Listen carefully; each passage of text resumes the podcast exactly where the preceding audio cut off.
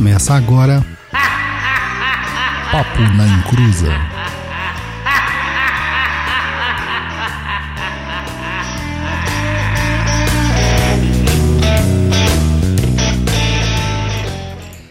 Começou! Aqui é Douglas Rainho e será que tem tarifa extra para bagagem em viagem astral? Porque eu tô num carrego só. Olá, meninos e meninas, aqui é o Roy Mesquita. Tem que ser selado, registrado, carimbado, avaliado, rotulado se quiser voar. Oi, gente, aqui é a Luciana e é hoje, é hoje que eu encontro o Tonhão pé de mesa. Olá pessoal, aqui é o Luiz Guenca e para aqueles que acham que meu time morreu, aguarde e verás. Então, pessoal, hoje o programa número 20, vamos falar sobre viagem astral. Hoje vai ser muito legal, mas só depois dos recadinhos do Luiz.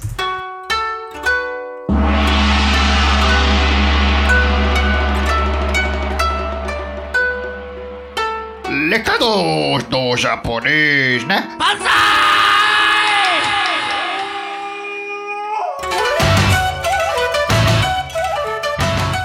Olá, bom dia, boa tarde, boa noite aqui para quem está acompanhando a gente ao vivo.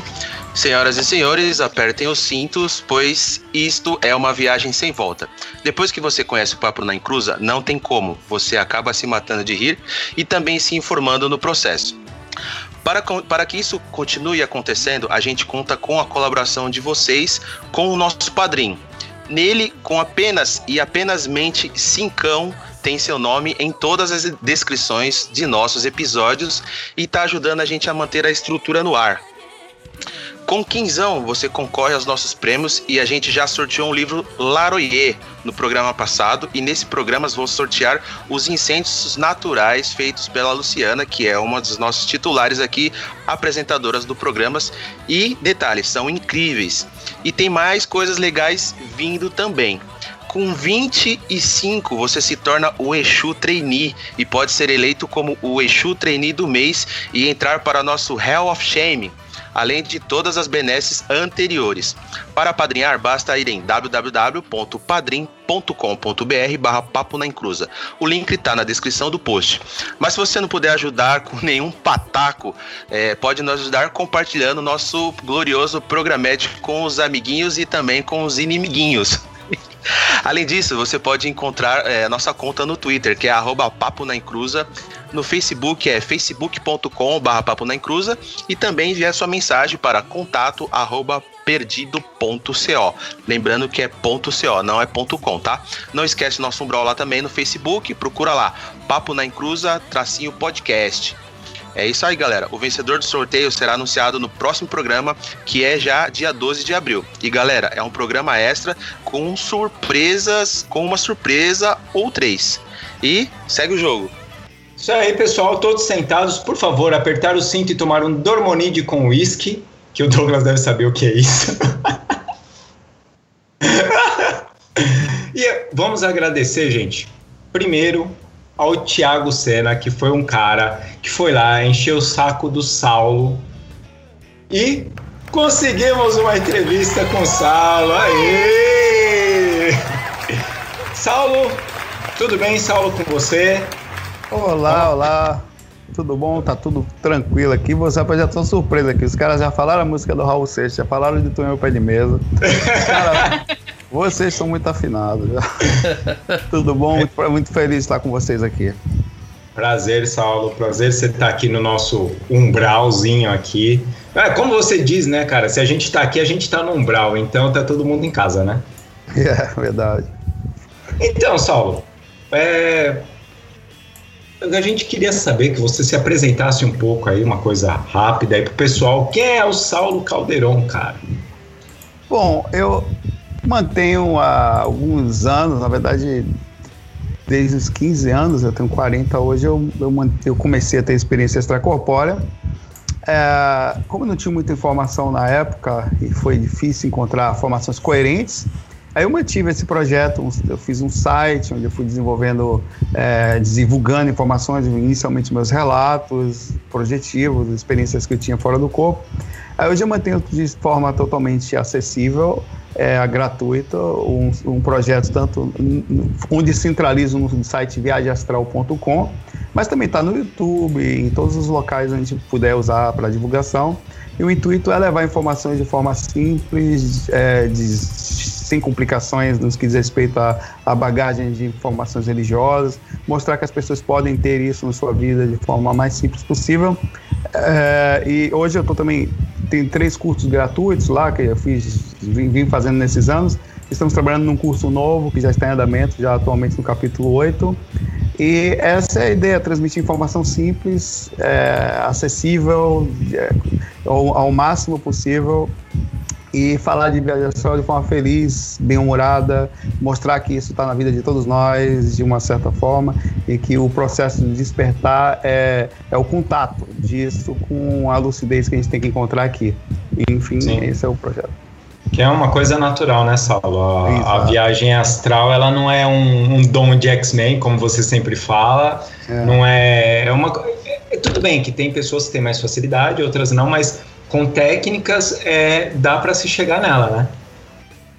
Dá, na verdade, é, a gente já faz isso, né? Isso é uma coisa muito interessante, porque a partir do princípio que nós já, já saímos do corpo de forma natural, quer dizer, inconsciente, mas natural. É um processo faz parte do sistema de estar aqui, é, ainda não é reconhecido, é, de, apesar de ser um assunto que a própria ciência não conhece, como a, a, a profundidade do cérebro, as capacidades é, e várias informações que tem de experiência quase morte. Existe abertura sobre isso, várias, mas ainda não existe um aprofundar.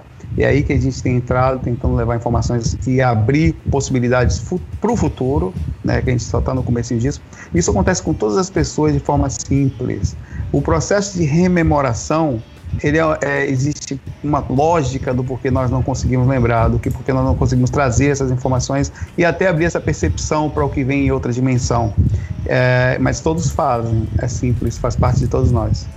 Ô, Saulo, é, é só antes de entrar direto assim no, no tema da, viagem astral, eu tinha visto uma matéria uma vez é, na TV e eles estavam no Instituto de Sono aqui em São Paulo e eles estavam falando da consciência enquanto você dorme, né? E, e aí eles estavam colocaram uns, uns eletrodos na, na cabeça da pessoa e eles queriam que a pessoa lembrasse que ela estava sendo estudada e que ela desse alguns sinais, por exemplo, ela acenasse com a mão, é, fizesse alguns sinais para que aqueles eletrodos pegassem aquelas informações para mostrar que a pessoa estava consciente enquanto ela dormia, né? Será que isso dá para relacionar um pouco com, com, no caso, a consciência da viagem astral? É, isso é parte do processo. A questão da, da ciência e, e o grande debate disso é porque uhum. se você pegar o cérebro, ele, ele, ele, ele, tem reações do que acontece na consciência. Uhum. Aí tem a ciência já faz a ideia de que são reações cerebrais que interferem no corpo. Na verdade, o cérebro é uma reação do que acontece. Aí, se você fizer um estudo dentro do cérebro, ele vai dizer sempre que é uma repercussão cerebral. Mas sim, sim são estudos esses que vão mostrando aos poucos que é, o processo é além do físico, é, que a consciência está além do, da, da, da, própria do veículo físico a quem estamos, inclusive é, os estudos dos eletrodos colocados no cérebro, de terem todas as informações ali, não se limita a só aquilo, porque a gente ainda não tem medidor para pegar, seja um corpo astral, que é um corpo espiritual que nós uhum. utilizamos, ou seja, até uma questão consciencial.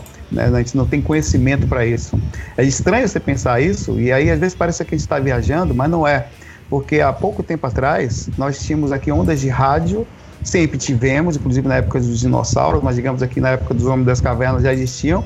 Há cento e tantos anos já tinha, e a gente não conhecia, a gente não sabia utilizar, eles estavam aqui.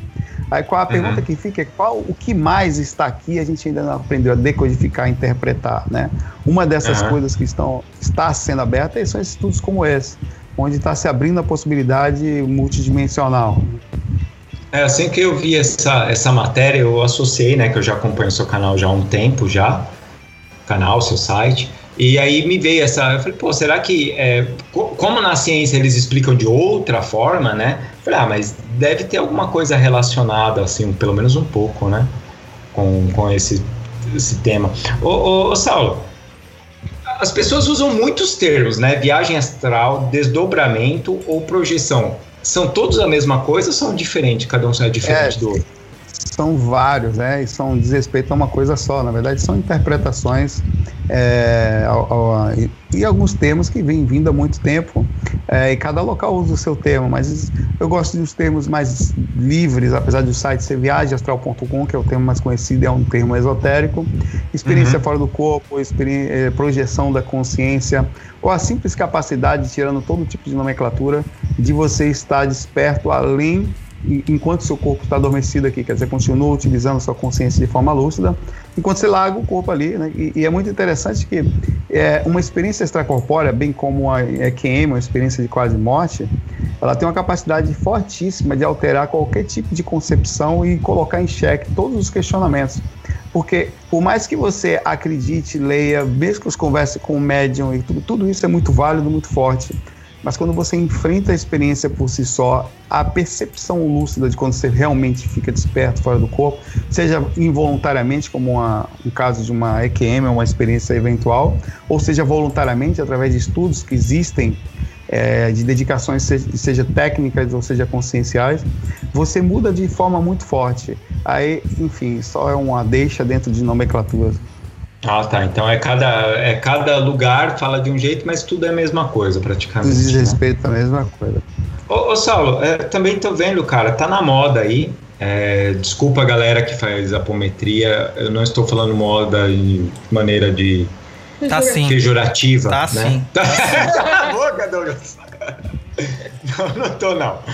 Mas assim, é que eu vejo que as pessoas têm umas pessoas que tá misturando, né? É, falando que a apometria é a mesma coisa que viagem astral. E qual é a sua visão? Assim, tipo, porque você é um cara que estuda pra caramba sobre o tema, né? Então. A apometria é um conjunto de práticas, incluindo inclusive a, a, a utilização da, da saída extracorpórea, né? Uhum. É, você tem ali, tem, tem casos de específico, uma manifestação de cura, tem casos de de um processo de equilíbrio curar pelo astral, equilíbrio físico.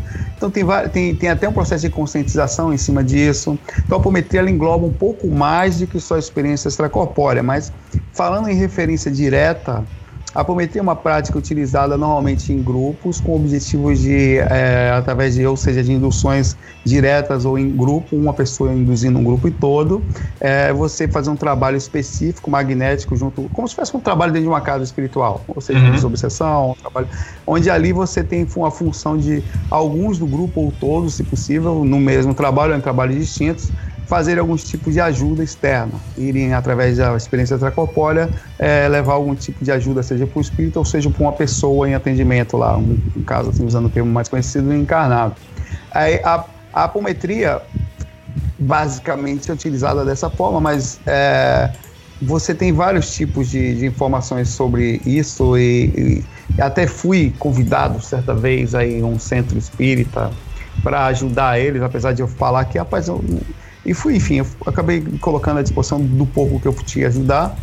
É, e, e, muitas dessas vezes o procedimento feito, dito claro, em que está sendo feito todas as pessoas saindo do corpo ao mesmo tempo, não era exatamente assim. É óbvio que isso vai diferenciar de local a local, de, mas ali, uhum. naquele local que eu fui especificamente, existia mais uma indução do processo psicológico, energético, magnético da coisa do que a coisa em si. Até pela indução de uma pessoa falando para todos o que estava sendo feito é, e todos juntos no mesmo ambiente, quer dizer, existe ali acoplamento áureo, que é quando nossas auras estão grudadas, é, e isso interfere no procedimento de abertura da percepção, de facilitação da experiência extracorpórea.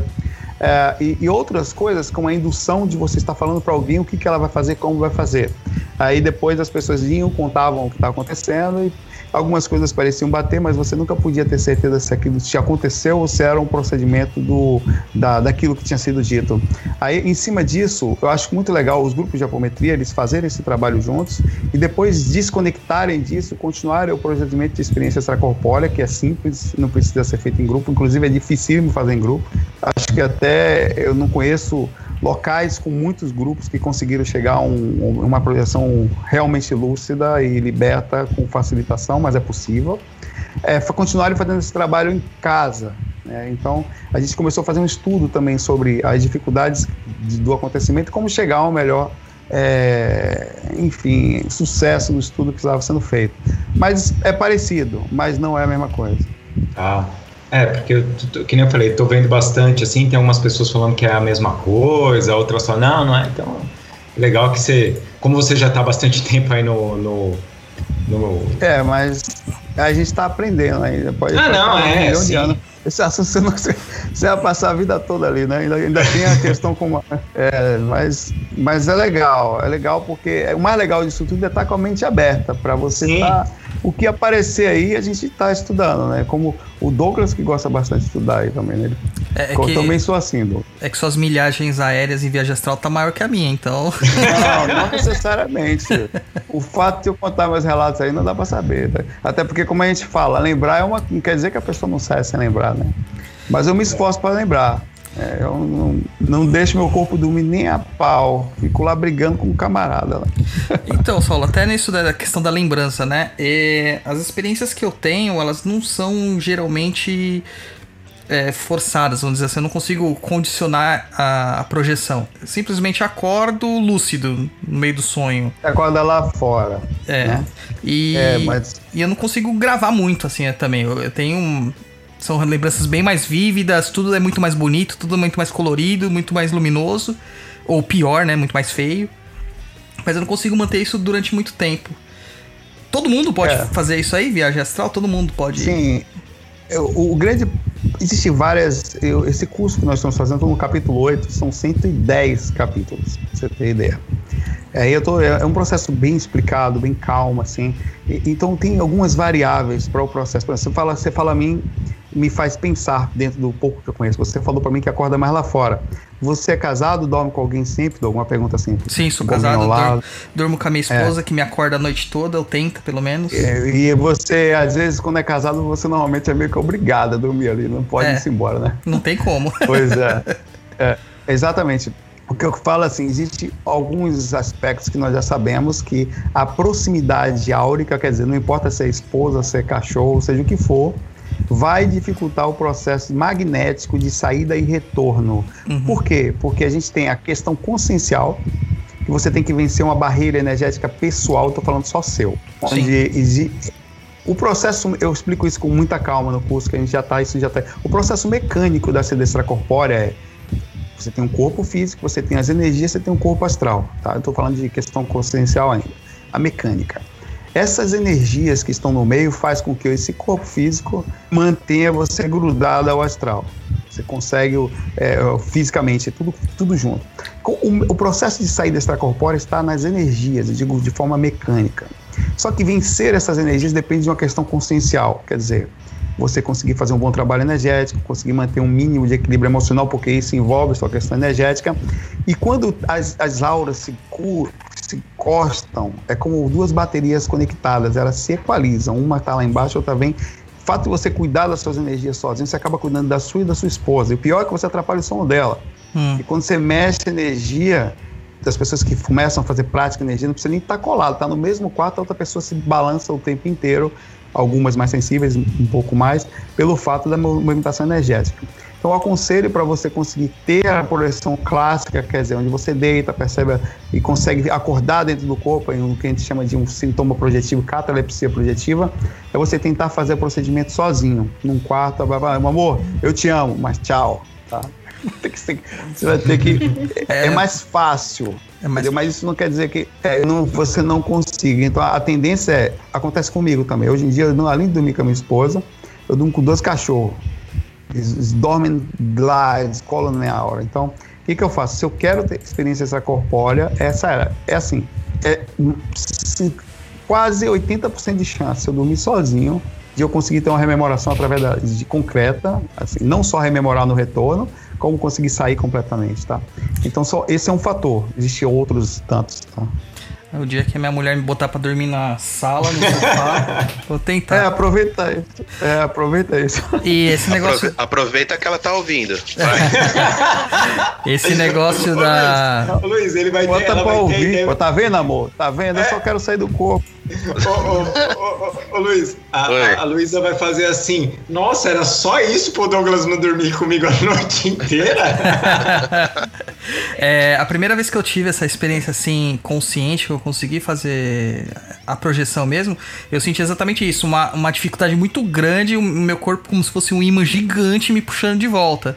E foi difícil chegar até a maçaneta da porta, que é Cara, um você- palmo. É, é- é a, é a coisa mais ridícula do mundo. É a aura densificada e você se arrastando como um bêbado ao redor dela.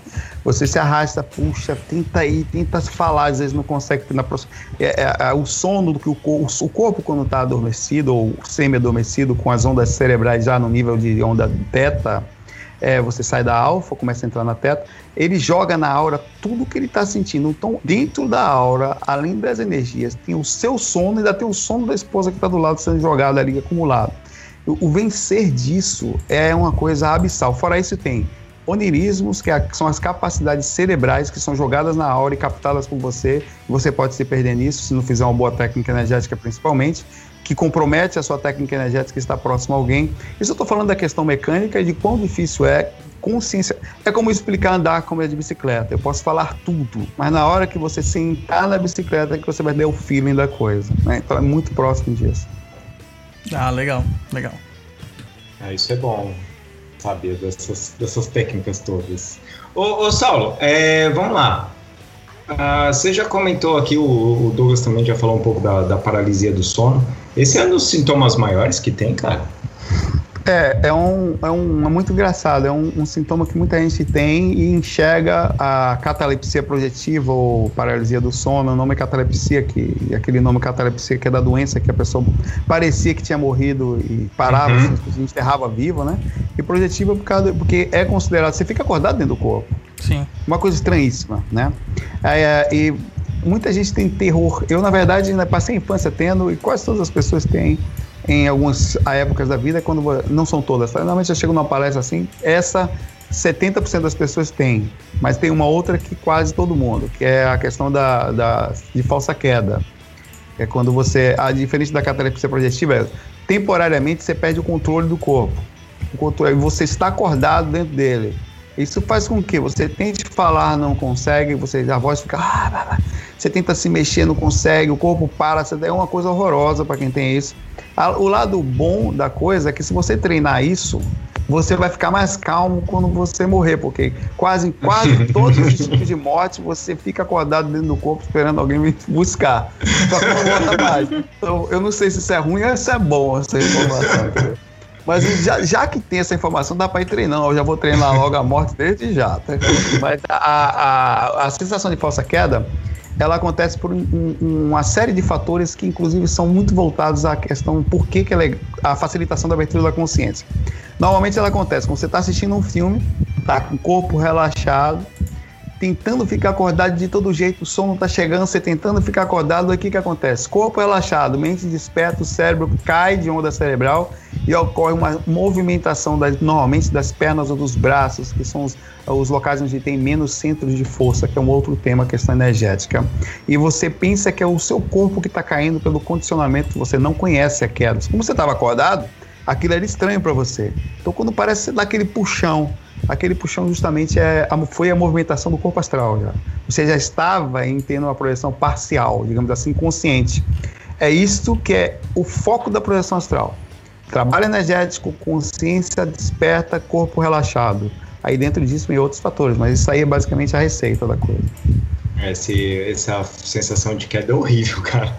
Que, que É. coisa horrível. Você tá assim, de repente. Nossa, é horrível, eu odeio. E é Parece que- que você foi lá em cima e não foi, né? A pessoa, você viu aqui me mexer, não, você tava parado aí. Eu falo, E aquele a sensação que tá voando? Tem alguma coisa a ver? A sensação que tá voando estando no corpo ou você durante Não, um tipo, sonho? Durante um sonho, você tá dormindo lá, Ah, meu, tá. você tá, É. parece que tá voando.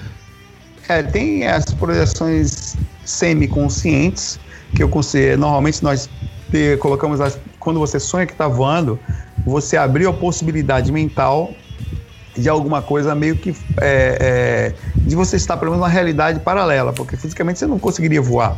Sim. Então é comum, é provável que as experiências, os sonhos em que você teve a abertura, e não é linear, né? Você pode variar a consciência mesmo dentro de um sonho desse. É, que estava voando, você estava numa projeção semiconsciente, fora do corpo, numa projeção semiconsciente. É, é, aí, é aí que vem as técnicas que o Douglas, inclusive, acorda lá fora, de despertar. E essas técnicas têm a ver com a questão da lucidez. Porque se você se vê inconsciente em determinado local, você tem que ter como hábito a percepção do que onde está o que estou fazendo, se estou lá. Onde eu estou fazendo? Eu tenho certeza que eu estou no corpo agora, vocês estão aqui, quatro pessoas aqui comigo. Todos vocês têm certeza que estão fazendo assim, vocês que estão ouvindo, estão ouvindo esse, esse áudio e estão perfeitamente no corpo. Ah, parece uma pergunta boba, mas é justamente essa que faz você na hora abrir a possibilidade. É aquele negócio que você sempre brinca, né, nos seus vídeos. Você tá lúcido mesmo? Ou você acha que tá lúcido, né? É, eu, tô, eu tenho sempre questionado. De vez em quando eu dou. Isso, isso é ruim por um lado.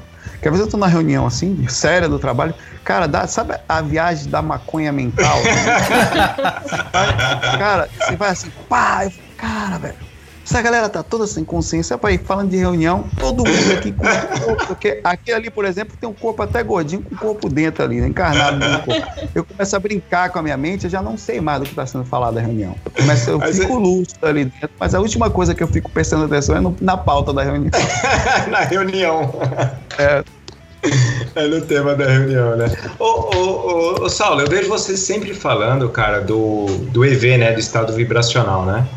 É, é, é uma coisa que se. É louco Fala. isso. É louco demais esse negócio. É, o, o Saulo, Saulo, eu acho que assim, se a gente fizer um bingo de quando você fala as coisas no, no, no nos facs, assim, primeiro vai ser Tonhão Pé de Mesa, depois vai ser Nescau Estragado, né? É verdade, é verdade. E, o Tonhão Pé é... de Mesa é um. É... Qual é o outro? Pode falar. E o EV. Você sempre fala isso e é, sempre bate bastante. O EV, ele, o estado vibracional é, é, um, é um processo simples que não foi criado por ninguém, só foi denominado como se você olhasse para a Lua, olha, existe a Lua, a Lua, ele existia já. É um uhum. processo, como eu falei, a mecânica da projeção astral, corpo físico, energia, corpo astral. O EV acontece no meio, nas energias é uma aceleração energética, quando, é como se e que cria um procedimento. Ele tem várias funções. Estou falando em referência à projeção astral. Tá? Uhum. A função de, de, de, quando você faz essa aceleração energética, ela não necessariamente acontece só porque você faz. Ela acontece quando mesmo você não quer. Você está deitado, muitas pessoas confundem a energia tão forte, porque todo o seu sistema energético entra num aspecto de vibração tão intensa que quem não está acostumado acha que está sofrendo um ataque espiritual e nada mais é do que a sua própria energia. É, é, e a, o estado vibracional, que é essa vibração que acontece, ele ejeta o corpo astral, ele tira a coincidência, porque é como se você falasse assim: opa, sutilizei a média aqui, você não mais vai ficar no físico, você agora vai para sua dimensão. Saia, é como se empurrasse o corpo astral, no que diz respeito à experiência extracorpórea.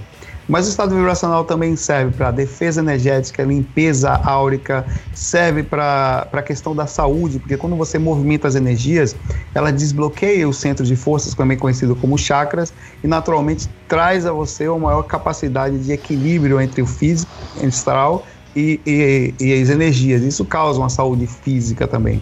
Então, o estado vibracional tem várias funções.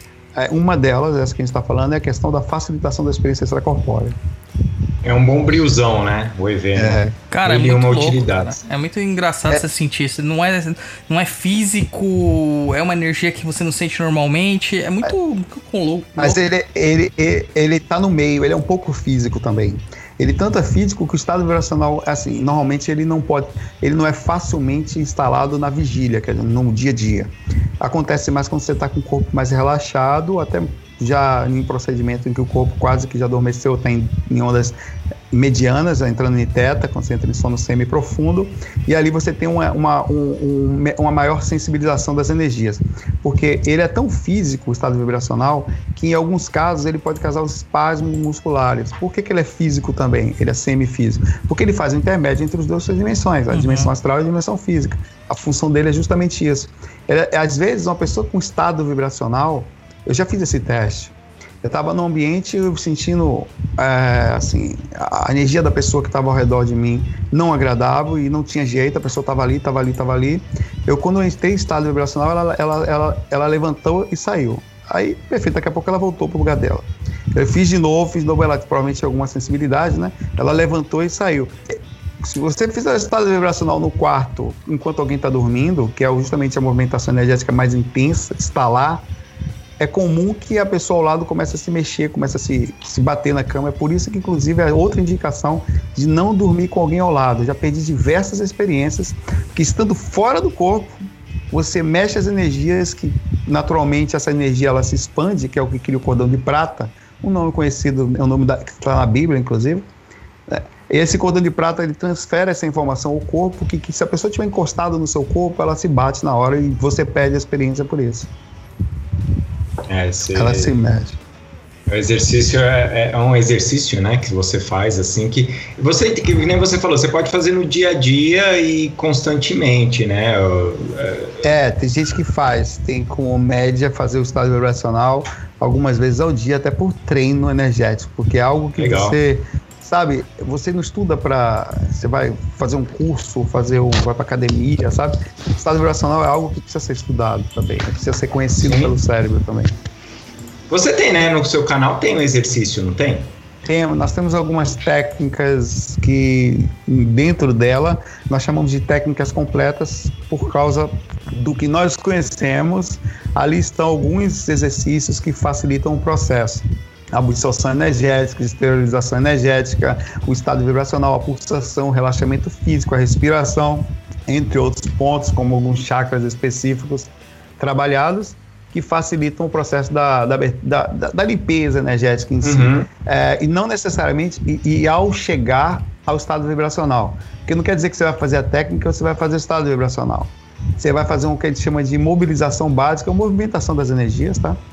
Com o intuito de ativar ao máximo o ápice das suas energias, que é o que a gente chama de estado vibracional. Uhum. É, a movimentação de energia você também comenta bastante, né? Que é uma coisa é. bem legal, você está sempre fazendo, né? Isso, isso. Aí você tá é. lá deitadão lá, fazendo. Depois de fazer os seus exercícios de movimentação energética, entrando no estado vibracional, e aquele plock que dá na cabeça que parece que vai estourar alguma coisa lá dentro. É, isso são repercussões é, de origem tanto energéticas como físicas. É, é, ele fica justamente na questão energética, que sempre vai ser semifísico. Ah, às vezes, o que, que acontece? É, são vários fatores que podem causar isso. A energia por si só ela tem um barulho e ela pode ser percebida. Fora isso, as mudanças de padrão cerebral, você acordou dentro do corpo, significa dizer que o seu cérebro tem uma relativa atividade em ondas beta, pelo menos teta, porque senão você não ia conseguir estar acordado ali, você perderia a consciência. Não é possível manter-se acordado, assim, pelo menos que nós, o que nós temos visto, em catalepsia projetiva em ondas delta, por causa dos níveis de percepção cerebral. Normalmente, se você estiver em delta, você já vai se libertar imediatamente da, do corpo, você não vai ficar preso nele. É, então, não é possível. O que eu falo não é ficar acordado dentro da aura, é ficar em catalepsia preso. Porque quando o cérebro ele muda de frequência, ele, você está vindo em alfa e entre delta, aquela, aquela mudança de frequência pode causar um ruído, né, uma repercussão. Inclusive, no momento da saída extracorpórea, a, o corpo, o cérebro perdendo a consciência, ele, ele tem um tipo sutil de quase que eu chamaria de semi-epilepsia o corpo está perdendo o comando e, e, é uma coisa estranha, porque você está acordado ali dentro. Então, como ele está no meio do caminho, não é sempre que isso acontece, ele está no meio do processo, tem como ter alguns cliques do tipo espasmos musculares, os tímpanos abrem e fecham muito rápido. Isso tudo, se você pegar o próprio, fizer uma descompressão, como se fosse mergulhar, puxando o nariz, você vai perceber que faz um barulho no seu ouvido. E às vezes o barulho é próximo disso. Fora isso, tem, como eu falei, a simples questão energética que ela também faz barulho. Legal. É doido esse negócio. Ô, ô, Saulo, agora que você já explicou bastante, o pessoal que quiser saber mais vai, vai entrar lá no canal, vai entrar no site do, do Saulo, vai dar uma olhada. É, cara, eu vi você falando do, uma, do. Assim que saiu, você fez até um vídeo especial falando sobre o Doutor Estranho, né? Aham. Uhum. E que, cara, começou a entrar uma galera no, no seu canal, entrar uma galera no, no, no, no Viagem Astral. E, cara, estavam achando que você era a monja do. Mas de certa forma tem isso. Tem uns caras que me mandam e-mail. Né? Porque assim, as pessoas são muito. Tanto tem o imediatismo, né? Que é aquela coisa Aham. que vem do X-Men, né? E, e o cara saiu de lá do nada, a monja deu um empurrão no cara e ele saiu do corpo. Quem não quer um mestre desse, né? Infelizmente a coisa não pode não é bem assim. Mas o filme causou uma certa. Já, já diminuiu, tá? Já, na verdade, ele causou uma certa, assim, temporária busca pelo assunto, onde eu recebi alguns e-mails, né? E perguntando: tem alguém aí que possa me guiar tal? Eu, eu pessoas falando: ó. Porque ó, eu, eu moro longe, não posso sair, mas eu me dei um endereço onde dorme, na parte de baixo da cama e tal. Você tem. Você precisa ter. ter uma, não, rapaz, olha, eu não quero ir na sua casa, não, não funciona. Não, mas se você- E tem umas coisas engraçadas assim, né? mas, mas, mas tenta direcionar. Dessas pessoas, algumas ficam estudando da forma séria. Aquelas que buscam a coisa pela mágica, pelo. Elas Ah, vão embora logo, rápido. né? É, elas desistem logo. Mas É sim, teve sim. É que nem a galera do Exu, né, Douglas? Vai embora rápido. Vai, tudo embora. Por favor. É tudo embora muito rápido. Ô, ô, ô, Saulo, agora aquilo que, que as pessoas querem saber. Vamos deixar as técnicas de lado, porque a técnica é aquele negócio que envolve tempo. Deixa eu já avisar o pessoal. Pessoal, ó, eu acompanho o canal do Saulo há uns seis anos já, mais ou menos. É fanboy também. Faço, sou, sou fanboy. É, eu faço os exercícios, faço tudo na medida do possível também. Eu não sou tão dedicado, mas eu faço. Demora, não é assim. Você vai pegar agora os áudios do Saulo e vai fazer e de repente. Tudo bem que algumas pessoas conseguem, não vou falar que é todo mundo, mas a maioria de- demora um pouco, não é tão fácil assim. Mas, cara, agora vem a parte legal. É, o que, que a gente encontra lá do outro lado, Saulo? Bom, isso é bem interessante, porque é, nós temos ao redor da gente, não é preciso ver fisicamente falando, né? Todo tipo de pessoa. Quem Uhum. vai vivendo por aqui sabe que a gente vive num lugar complicadíssimo, de pessoas complicadas, é, apesar de a gente às vezes não perceber conscientemente, mas parece que, que, que, que quando você se aproxima de alguém, ninguém é muito normal, né? De perto todo mundo é meio estranho. né? Só que fora do corpo você tá perto de todo mundo.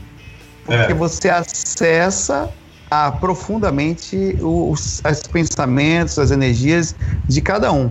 E nós temos alguns tipos de, que a gente chama de dimensão, alguns tipos de frequência, onde se acumulam mais determinados tipos de pessoas. Então é muito comum que você encontre é, dentro da sua própria casa pessoas, espíritos e que, que, que às vezes moram ali também e, e Uhum. participam de procedimentos de estar perto de determinada pessoa, seja por não gostar dela ou por simplesmente gostar, às vezes, e estar por alguma coisa que ela faz. É, pessoas de todos os tipos, quando eu falo pessoas, é espírito, tá? De Uhum. consciência. Fora esses espíritos que alguns deles em estado de desarmonia, porque é muito interessante, isso é uma coisa muito difícil de entender. A questão da nossa. A maior dor que um ser humano tem é emocional. A dor física às vezes é tão mínima que a pessoa cria um procedimento de loucura, de dor e de pensar em não viver mais e tão que sofre internamente. Aquilo é o mínimo para ela. Então isso, isso é acessível fora do corpo. Então você consegue ver claramente que ah, você sai de uma proporção aqui de consciência de 20% que nós temos aqui para um nível muito maior que no corpo astral, que é também conhecido como corpo emocional, as sensações são intensas. Às vezes você pode perguntar, pô, por que, que eu vou sair do corpo se eu enfrento e vou encontrar tanta gente que pode ser desarmonizada? né? mas você não encontra só isso. Do mesmo jeito que você encontra pessoas inteligentes e legais aqui, você também encontra pessoas inteligentes num nível muito mais alto e mais legais do que as que estão aqui, na mesma proporção. né? Isso é uma outra coisa que se chama de mentor, amigo espiritual, amparador, enfim, tem guias, vários nomes. Uhum. É, e fora isso, é a sua liberdade de estar claramente consciente, observando o que acontece nos bastidores, ainda que não necessariamente seja a coisa mais agradável do mundo, mas isso está acontecendo. A gente costuma vir da infância aqui com a visão poética do mundo, bonita. Quando a gente vai envelhecendo sem a percepção lúcida de onde estamos, a tendência é vir em traumas, frustrações, reclamações e não compreensão de um mundo tão difícil que nós estamos aqui. Uhum. Porque você começa a ver claramente como são as pessoas, como nós somos. Isso acontece fora do corpo. Então, fora do corpo tem várias coisas. É, é muito legal isso, na verdade. É uma, é uma percepção lúcida. Não quer dizer sempre que está ligado a você, tá? Mas Sim. é, é preciso uma busca pela maturidade para que você, uma compreensão, na verdade, um estudo com autores sérios que guiem você de uma forma é, a pensar corretamente, para você não criar aquelas celeumas ou aquelas visões distorcidas de demônios e tal. Isso tudo são coisas que são estudadas. Sim. Isso é muito. O pessoal pergunta bastante sobre isso. A gente daqui que é do rolê da Umbanda, a galera pergunta demais. Ah, eu vou fazer viagem astral, vou encontrar o preto velho, vou encontrar o Exu do outro lado. Eu falo, cara. Toda vez que eu tive consciência do outro lado, eu vejo muito eu próximo da Terra. Não, não consigo me distanciar muito do corpo ou ir muito longe. O máximo que eu consegui chegar foi na esquina. É, acho que o meu bilhete É. único do astral deve estar aí embaixo. É, o meu também não é muito distante do seu. Só que Assim, eu, eu, eu também, cara, às vezes o esforço eu faço, ó, porque é uma série de coisas. Você percebe que o estado emocional mexe diretamente no procedimento. Beleza, eu tento manter o emocional legal. Você percebe que a questão energética também, eu mexo aqui nesse, dormir sozinho também, So- manter-se lúcido para enquanto dia a dia também. Isso e com tudo isso às vezes o máximo com grande esforço que eu consigo é ir na sala da minha casa. Chego na sala lúcido, tá? E ali eu falo, bem, beleza, e aí, né? Aí você começa a ter acesso a pequenas. E já isso é, é pouco, mas para a média que a gente tem aqui no planeta é muito. É. É, é- é- não é pouco assim no que diz respeito a. é, e o mais interessante é o quanto nós continuamos sem saber muito. A gente tem uma visão sobre a relatividade, quer dizer, a continuidade da vida. Isso é uma das coisas mais fantásticas da experiência extracorpórea, né? Você se acalma perante isso, né? Você não a muda totalmente nesse aspecto, né? Então, quer dizer, se a pessoa ela, ela tem aquela medo da morte, essas coisas, por mais, porque assim, o espiritualista é assim, é, é muito bonitinho, fica, ah, né, não tenho medo de morrer, não sei o que lá, pega um avião, o avião chacoalhou, pronto, já tá borrando nas calças, né, Douglas? rezar. eu já rezo antes de entrar no avião. já já vai verdade, com é. medo. Então, assim, é, é, Galera, aceita, né? Aceita que dói menos. Aceita. O Dou- Uma vez eu falei pro Douglas, falei, Douglas, uma vez eu conheci um espiritualista que falou: Não, se balança o avião, eu fico, uhul, é isso aí. Aí o Douglas falou assim, cara, que falso. Porque a gente tem medo, cara. Não é assim. O corpo ele funciona. Você até já comentou em vídeo seu, Saulo, que você fala: o corpo funciona para te defender. Então É, o você corpo- acaba. É, é o, o corpo, ele tem, apesar de assim, a defesa que você tem fisicamente falando é uma defesa de limitação consciencial. Isso. É a mesma coisa que, por exemplo, o que acontece é o seguinte: você não deixa de sofrer o assédio ou a dificuldade no corpo. O que acontece é Uhum. que você deixa. É como se eu te mandasse uma pedrada e você só sentisse me- 20% da pedra, mas ela chega. É, é, mas isso não quer dizer que você não vai sentir as repercussões inconscientes de tudo que está acontecendo. Então, a limitação da inconsciência é meramente psicológica e pelo aspecto de que você não está vendo o que está acontecendo. Está Uhum. acontecendo. Então, ele, ele, ele influencia o seu dia a dia, ele influencia o seu inconsciente. É por isso que às vezes as pessoas falam, poxa, é, é, às vezes a, a abertura. Da, conhecimento é um caminho sem volta, eu costumo falar. É. A abertura da consciência no que diz respeito ao que está acontecendo nos bastidores é algo fantástico também, porque você passa a saber do que é, passa a atuar e ir diretamente ao ponto. Um exemplo legal que eu falo sempre é: o que, que é melhor? Vo- Você pegar uma rua, ah, essa rua é perigosa, é escura. Você andar bêbado por essa rua ou você andar lúcido? É uma pergunta Lúcido, muito né? simples. Exato, porque o, a- o que, que se pode fazer com uma pessoa que não tem percepção, não consegue andar, correr direito, É. ou saber o que está acontecendo, entendeu? Você isso e, e outra coisa, você anda entre, entre aspas nessa rua toda noite e não lembra e, e você sente as repercussões dos acessos que esteve em você inconscientemente durante o dia sem saber. É, né? A diferença é que quando você sai do corpo consciente, você traz para a percepção lúcida o que está acontecendo. Você tem um choque de realidade, que não necessariamente é ruim, né? É assim. Ô Saulo, então quer dizer, assim, mais ou menos quando você tá andando lá, lúcido, olhando as coisas, é, é mais ou menos como se você estivesse andando no, no seriado do Walking Dead, cara? Não, não necessariamente, mas assim, é, eu vou tentar fazer um- uma ideia assim. né? Isso varia muito de frequência dimensional, porque Uhum. tem lugar que você sai que é tudo legal, é tudo calmo, é, são pessoas boas, tá? Mas é mais raro. Por que é mais raro? Porque você tem um corpo físico e nós somos moradores dessa dimensão física, também conhecido como dimensão umbralina. Nós Uhum. moramos fisicamente, temporariamente aqui. Naturalmente, as duas, as três próximas frequências ao corpo são as mais próximas à dimensão física. E por causa dessa ligação energética com o corpo físico, é mais comum as andanças nessas frequências. E talvez pela repercussão inteligente da natureza, não por acaso. É, mas eu, eu saio do corpo, vou tentar fazer um cronograma básico do que acontece. É, é- é comum, eu saí do corpo, tô lúcido, e cheguei numa esquina da minha casa, tá? A Uhum. primeira coisa que eu faço é. Os espíritos, eu não sei porquê, quer dizer, eu sei, mas eu não sei como as pessoas caem naquilo, mas a coisa mais comum que tem quando eles querem te acessar, não necessariamente isso acontece com todas as pessoas. Eu tô na esquina, cheguei. É, você tem todo tipo de pessoas, tem pessoas que. E, e é muita gente. O que acontece? Você pega os espíritos, mais as pessoas que estão dormindo de madrugada. Então junta todo Uhum. mundo ali. Eu não sou muito de ficar a Deus dará por aí pelas. Eu sempre me conecto logo com as equipes espiri- espirituais por questão estratégica. Eles são Lógico. inteligentes, vão me ajudar na questão da lucidez. Eu tenho um certo interesse em estar perto deles, apesar de me colocar à disposição para fazer alguma coisa. Uhum. Doar energia, seja o que for. Mas você está na esquina, tem algumas pessoas paradas, às vezes, ali cantando alguma coisa, ou brincando, ou induzindo. Se eles perceberem você por ali e você encontrar com ele, existem certos tipos de abordagem, do tipo, às vezes não, mas é, é- e o que, que acontece quando você tá no, você é uma pessoa bonita e passa pela rua aqui? As pessoas te olham e desejam você sexualmente, principalmente se você for mulher. Isso é comum no mundo, isso não é nenhuma novidade, tá? E a mesma coisa acontece quando um projetor astral, está- o projetor astral fora do corpo, ele é um gostoso astral. Uhum. Ele tem uma energia diferente, ele tá lúcido, ele é super interessante. E assim como uma pessoa qualquer inconsciente. Então é comum que tenha uma tentativa, às vezes, de acesso a você. E o, como você tá lúcido, você consegue não só se defender, como conversar, como perceber, direcionar para um outro caminho. É, esse, é, esse é uma visão do que acontece nas frequências dimensionais aqui. Porque nós abordamos os outros com desejos o tempo inteiro. Mas no Uhum. astral, o pensamento é ação imediata. Você Caramba. pensou, aconteceu. Aí não quer dizer que. Às vezes eu tenho dificuldade de. ah, as, as leis físicas são relativamente diferentes. Então você pode sim voar fora do corpo. Lúcido, Uhum. é uma das melhores sensações que tem quem já teve.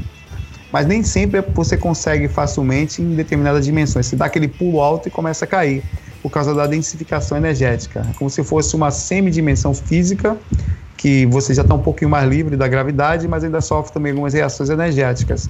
É, e, e eu- e você, por causa dessa galera que fica ali com vários níveis de consciência, o procedimento de, de variação de lucidez pode ser muito alto. É por isso que a estratégia sempre, eu sempre digo isso, você pode fazer isso sem problema, é você se conectar com alguém que está fazendo alguma coisa legal por ali, porque você vai se manter mais lúcido. Se perder, né? Agora, a Luciana tem uma pergunta aqui. É verdade.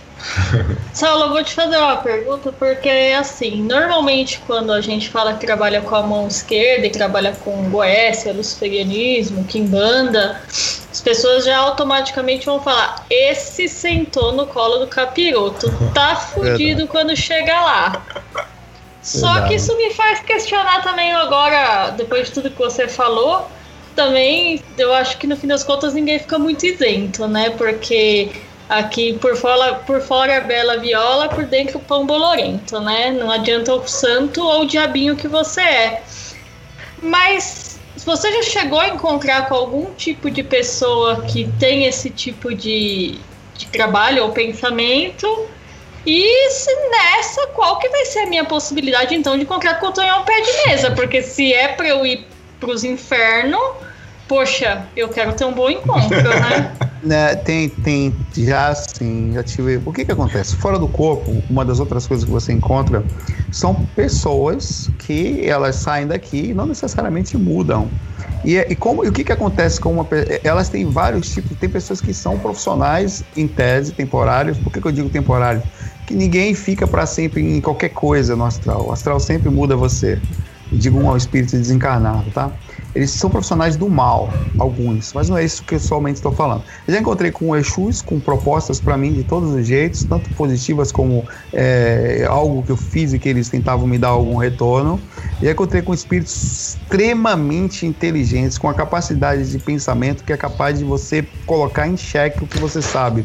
Como, por exemplo, chegar para mim e falar: Você vai agora voltar para o corpo e acha que a sua vida é legal. Você vai agora depois desencarnar, ele falou isso para mim, e vai voltar ao processo de encarnação de novo, num processo de aprisionamento constante em um loop infinito. Você não acha que a forma como isso tudo é gerado em cima de você não é injusta? Você não acha que às vezes você está aprisionado num procedimento que não necessariamente foi aquilo que você buscou? Isso são coisas que eu ouvi. E era um cara extremamente inteligente, usando o que a gente chamaria hoje em tese de um mago negro, que chamam por aí, Uhum. com ele ele tem um sistema, ele, ele sabe de tudo, do que é religião, do que é Deus, do que estão fazendo aqui. E a intenção clara dele era colocar algum tipo de questionamento em mim, né? Para que eu. E, e até falou: estou disposto a te transmitir informação para você, se você assim quiser. Como se fosse assim: você não sabe tudo. Sabe quando chega o City do Dark Side para você Uhum. fala: o, o lado Jedi não tem tudo. Basicamente foi isso que ele falou para mim. Então Uhum. tem sim essas coisas. Tem- O que, que acontece com muita gente? Eles buscam mais por questão de afinidade as pessoas que buscam determinados assuntos. Então é muito comum que você goste de extraterrestre você acabe se aproximando mais dias. Você gosta de determinado tipo de goetia, de busca de, de- pelo estudo, enfim, você acaba buscando mais isso. Mas não quer dizer que eventualmente você não é abordado por todos os outros tipos, até porque eles acham super interessante, todos os espíritos acham todos, de mentor ao morador do umbral, uma pessoa lúcida e com a capacidade de rememorar, porque tal é a raridade de encontrarmos isso aqui ainda. Ô, Saulo, deixa, eu, interessante. deixa eu perguntar, aproveitando que você citou os ETs aí. E assim, eu, daqui eu sou o que não acredita em ET. Né? É. Apesar de tudo. Eu também não, eles mentem, né? É, porque assim, eu não, eu, eu não consigo é, conceber uma figura material de um ET. Pra mim seriam outras formas de consciência desse multiverso maluco que a gente tem que se projeta num plano astral. É uma consciência projetada. É, tem como falar mais dessa, dessa expectativa aí? Que senão o pessoal lá não vai é- deixar isso o é muito paz. relativo. Isso é muito, isso é muito relativo. É, eu, eu concordo com você de que o, o- a concepção de forma pode mudar radicalmente. Inclusive, nós podemos ter algumas repercussões aqui do nosso próprio inconsciente no que diz respeito àquilo que nós acreditamos ser real. Mas existem seres de. Eu, já, eu, eu encontrei recentemente com um cara que não tinha forma. Eu não via ele. Tá, ele tava do meu lado, não via. Ele conversou comigo extremamente inteligente, falando que não. não- ele, ele, eu, eu- o que, que eu fiz? Eu tava numa experiência extracorpórea, semi-consciente, e tinha uns caras ali no umbral, né, como eu falei, fazendo coisa, pedindo uma coisa para comer no bar. Eu falei, pô, o que, que eu tô fazendo aqui, né? Aí eu despertei, saí dali, cheguei num local mais calmo, que eu senti, eu olhei pro céu assim e falei, poxa, eu nunca vejo ET. Mas Cadê os ETs? Eu lúcido fora do corpo, tá? Aí foi a hora que um cara chegou, me se aproximou de mim, totalmente invisível, não tinha forma nesse cara. E falou, ah, ele, ele tinha- disse, falou várias coisas legais, eu tenho esse relato no meu site, bate-papo com você, alguma coisa assim no viagemestal.com. Tá lá nos recentes relatos. Ele falou, eu só lhe encontrei porque você pensou, aí eu consegui te encontrar. E como foi uma conversa muito legal. Bem como já vi alguns, alguns outros. Agora, é, eu sou muito pé no chão em referência a isso, tá? O fato de eu não ver uma coisa não quer dizer que não exista, mas também não quer dizer que eu vou buscar determinada coisa para ver. Eu fico aberto, tá? Porque se apareceu, eu quero saber se que, que tá lá. E eu tenho uma certa coisa que eu tenho um certo trauma. O que que acontece? Os espíritos, eles tendem a enganar os encarnados para pegar as energias que eles gostam, físicas, que não possuem mais.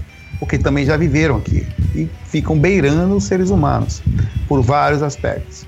É, então é muito comum que eles tentem te ludibriar com aparência, dizendo que é um parente seu, que é uma namorada, que é determinada. Então eu não deixo ninguém chegar perto de mim fora do corpo. Ninguém.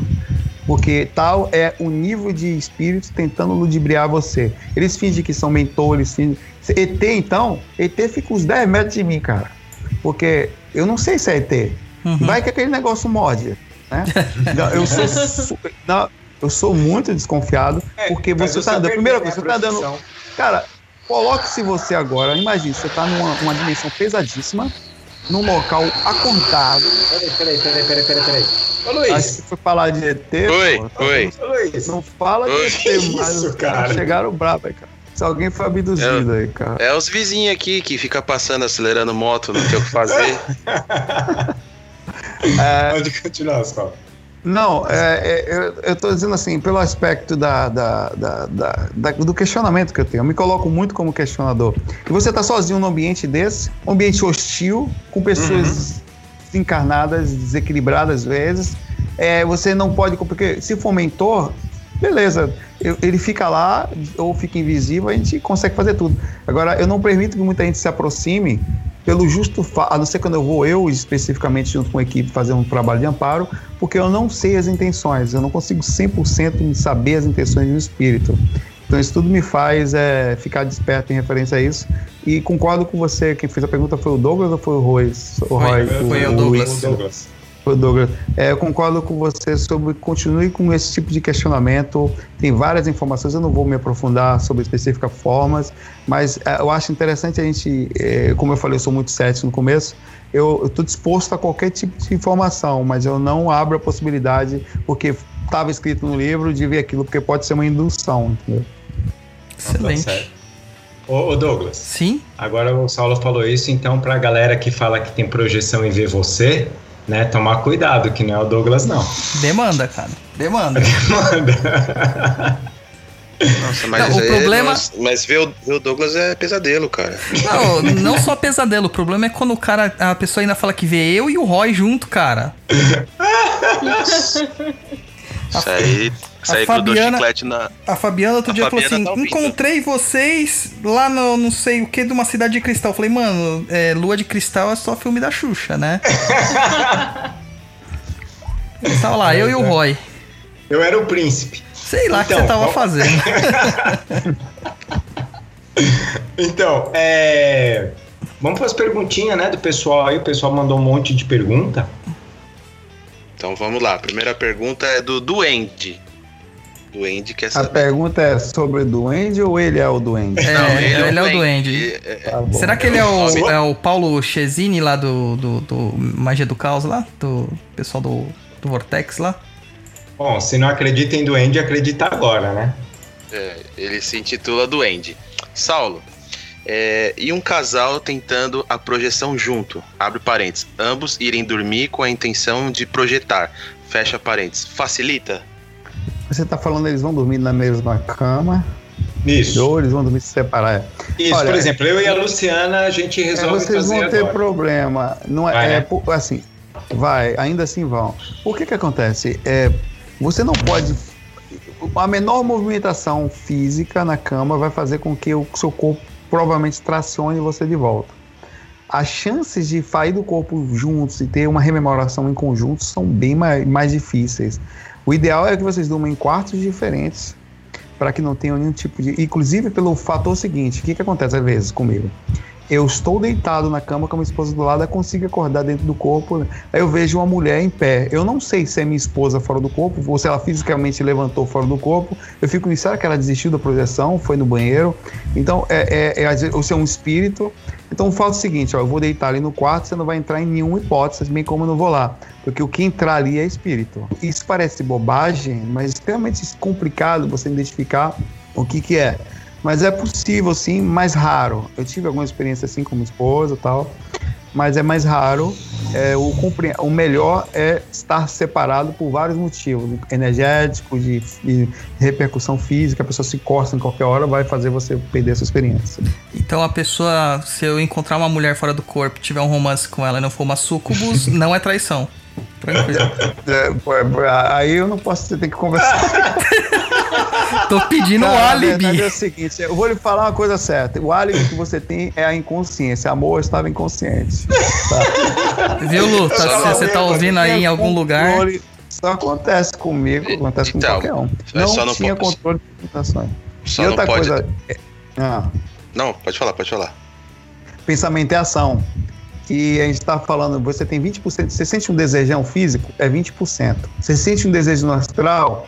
É, é 20 mais 80. Eu não vou chegar a 80 porque você está encarnado. Vamos botar uns, uns 90% de sensações. Então, 90% de sensação sexual com inconsciência é suruba na certa. Amigo. Nossa, gente, então deixa os maridos e as mulheres de fora dessas coisas. Viu, Rodrigo? Vaza, mano. Que isso, Não, gente? agora eu fiquei preocupado, porque a Fabiana falou que eu tô sempre andando com o Roy, mano. Agora eu fiquei preocupado. Você é meu o crush. nome dele já não é bom, Roy. Ixi, você leva. Ó, Douglas, é o Douglas e o Rodrigo, aquele amigo do WhatsApp. É o crush. É meu crush. Fiquei assustado agora com os amigos que eu tenho. Vai pra próxima pergunta, rápido. Vamos lá, vai, vamos mudar o foco. O Michel Richard. Na projeção astral, a gente tem consciência do corpo físico e do astral? Como se a nossa mente sentisse os dois ao mesmo tempo?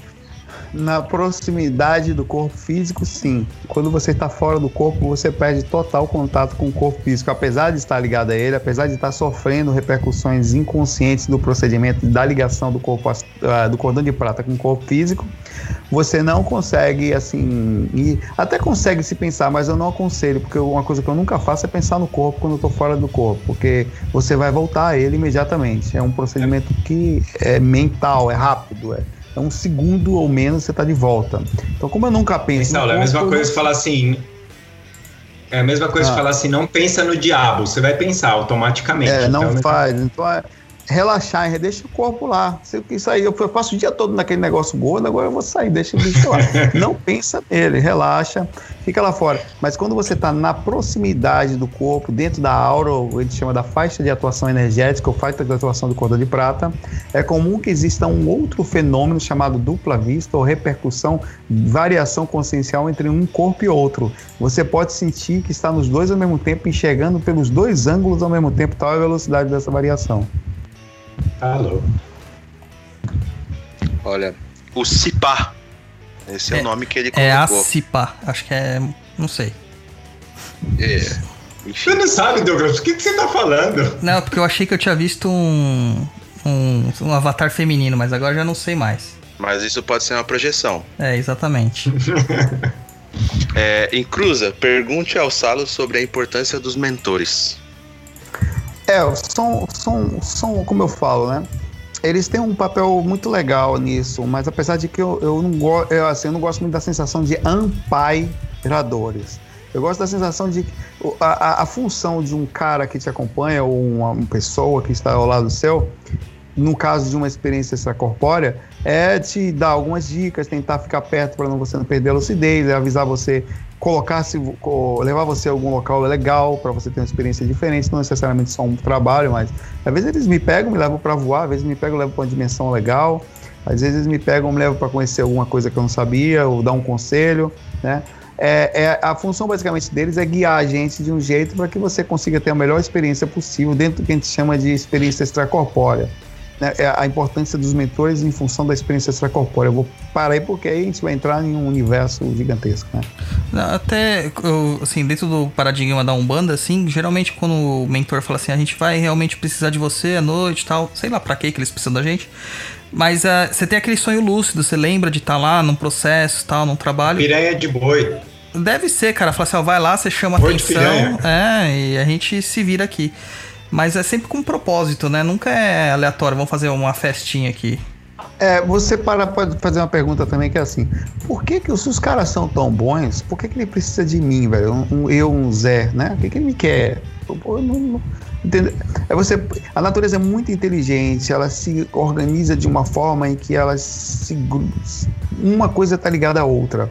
Bom, os espíritos que estão fora do desencarnados, eles ainda estão no processo de semi-materialização, quer dizer, a ligação à antiga vida que ele tinha, próximo às pessoas, e os mentores não necess- nem sempre têm acesso a eles.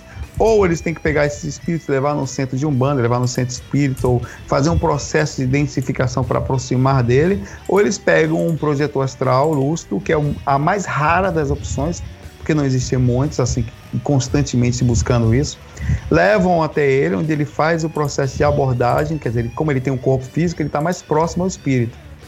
Está na frequência parecida. Ele você fala com ele, aí você, através de você, eles fazem todo o procedimento de acesso, de doação energética. A sua função basicamente é ser um, um, uma abordagem, como um amigo, né? Quase que um pouco de psicólogo, porque você tenta acalmar se a pessoa estiver numa situação razoável, razoavelmente desequilibrado. Dá um passo energético, qualquer coisa parecida que vai passar por você energia. Uma- um, um- um amparo não dura cinco minutos. Cinco minutos depois, ou não dá para fazer mais por algum motivo, ou o espírito já está adormecido para ser ajudado. É o procedimento que é usado. Certo. Pergunta. Próxima pergunta do Pedro Costa. É, vocês podem compartilhar materiais que abordem e indiquem metodologias para ajudar no desdobramentos? Poderiam, ao longo do programa, comentar essas práticas e refletir entre os participantes qual a foi a prática mais aderente para cada um? Eu Então, nunca fiz. Então, Então, Luiz, precisa começar a fazer. É, Pedro, a gente falou aqui o programa, depois é só entrar no, no canal do Saulo mesmo, né, Saulo? No viagemastral.com e no Saulo Caldeirão, né, no seu do YouTube, né? É, Saulo Caldeirão.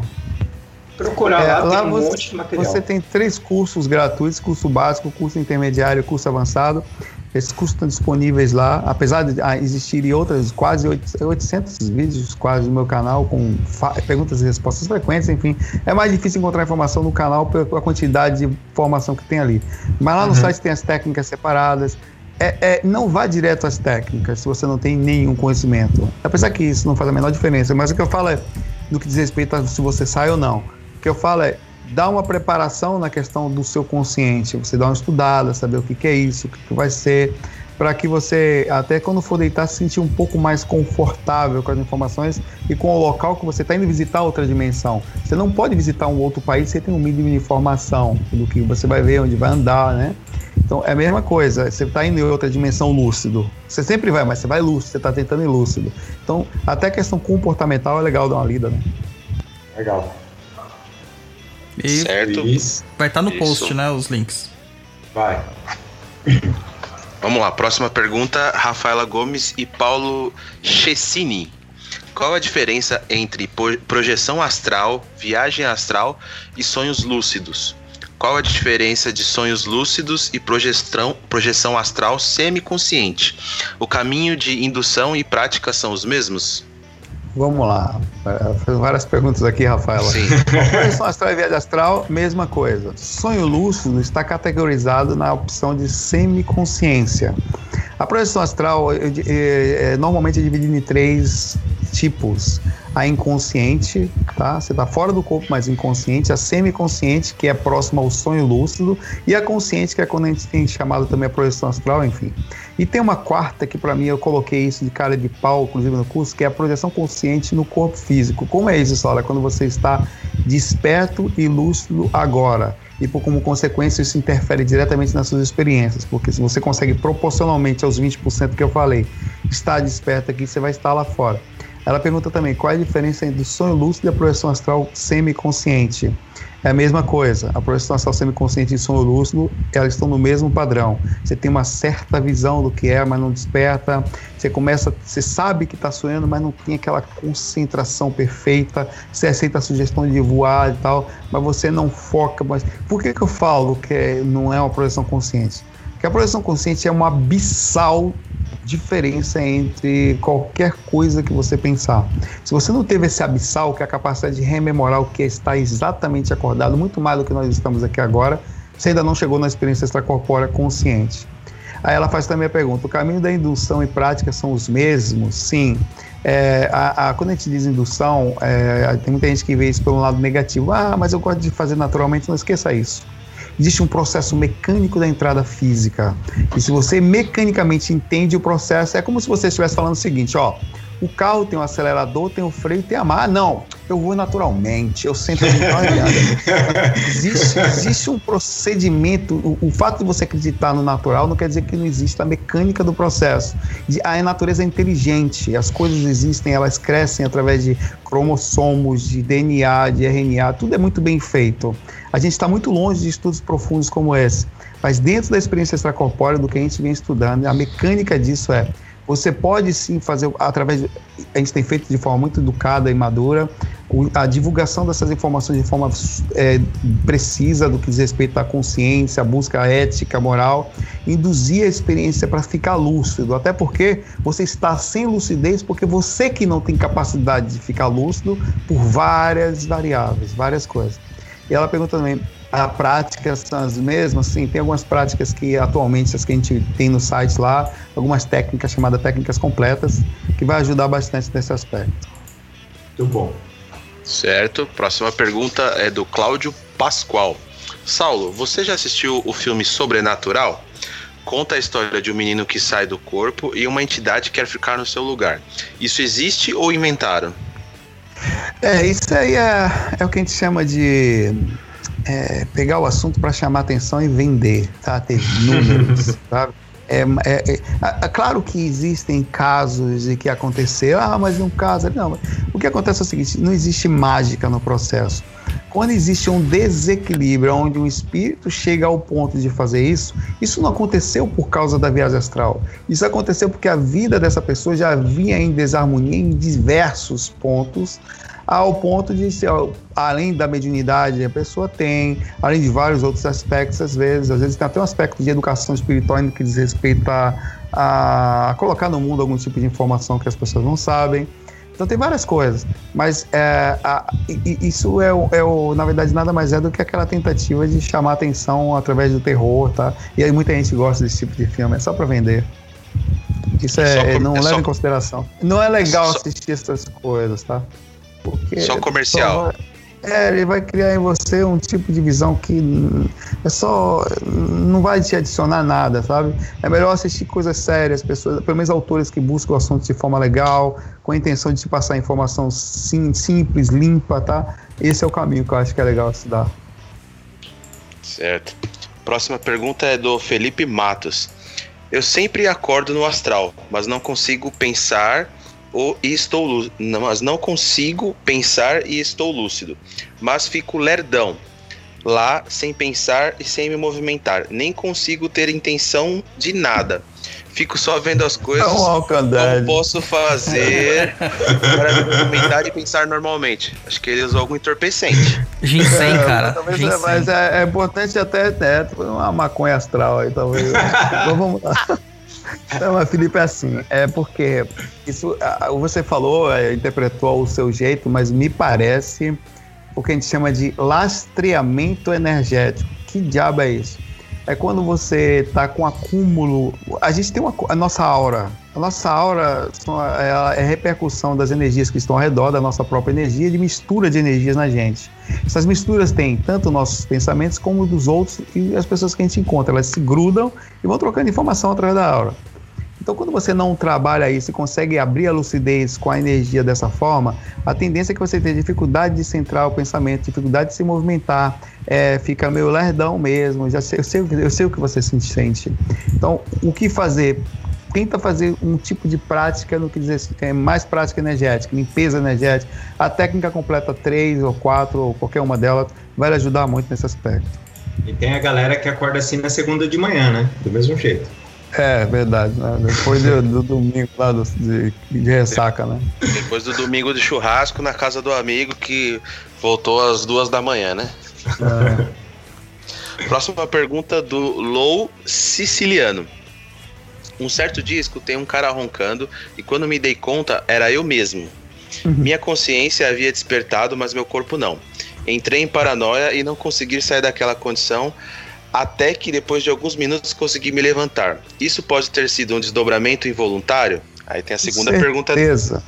Aí segunda... tem outra, quer, quer fazer outra? Vá, faz, faz. Não, então, vai, comenta essa aí eu faço a outra na sequência. É, com certeza. Inclusive, eu costumo brincar que eu sou uma das poucas pessoas que, que não. Porque quando você ronca, você enche o saco do outro. Mas eu encho o saco.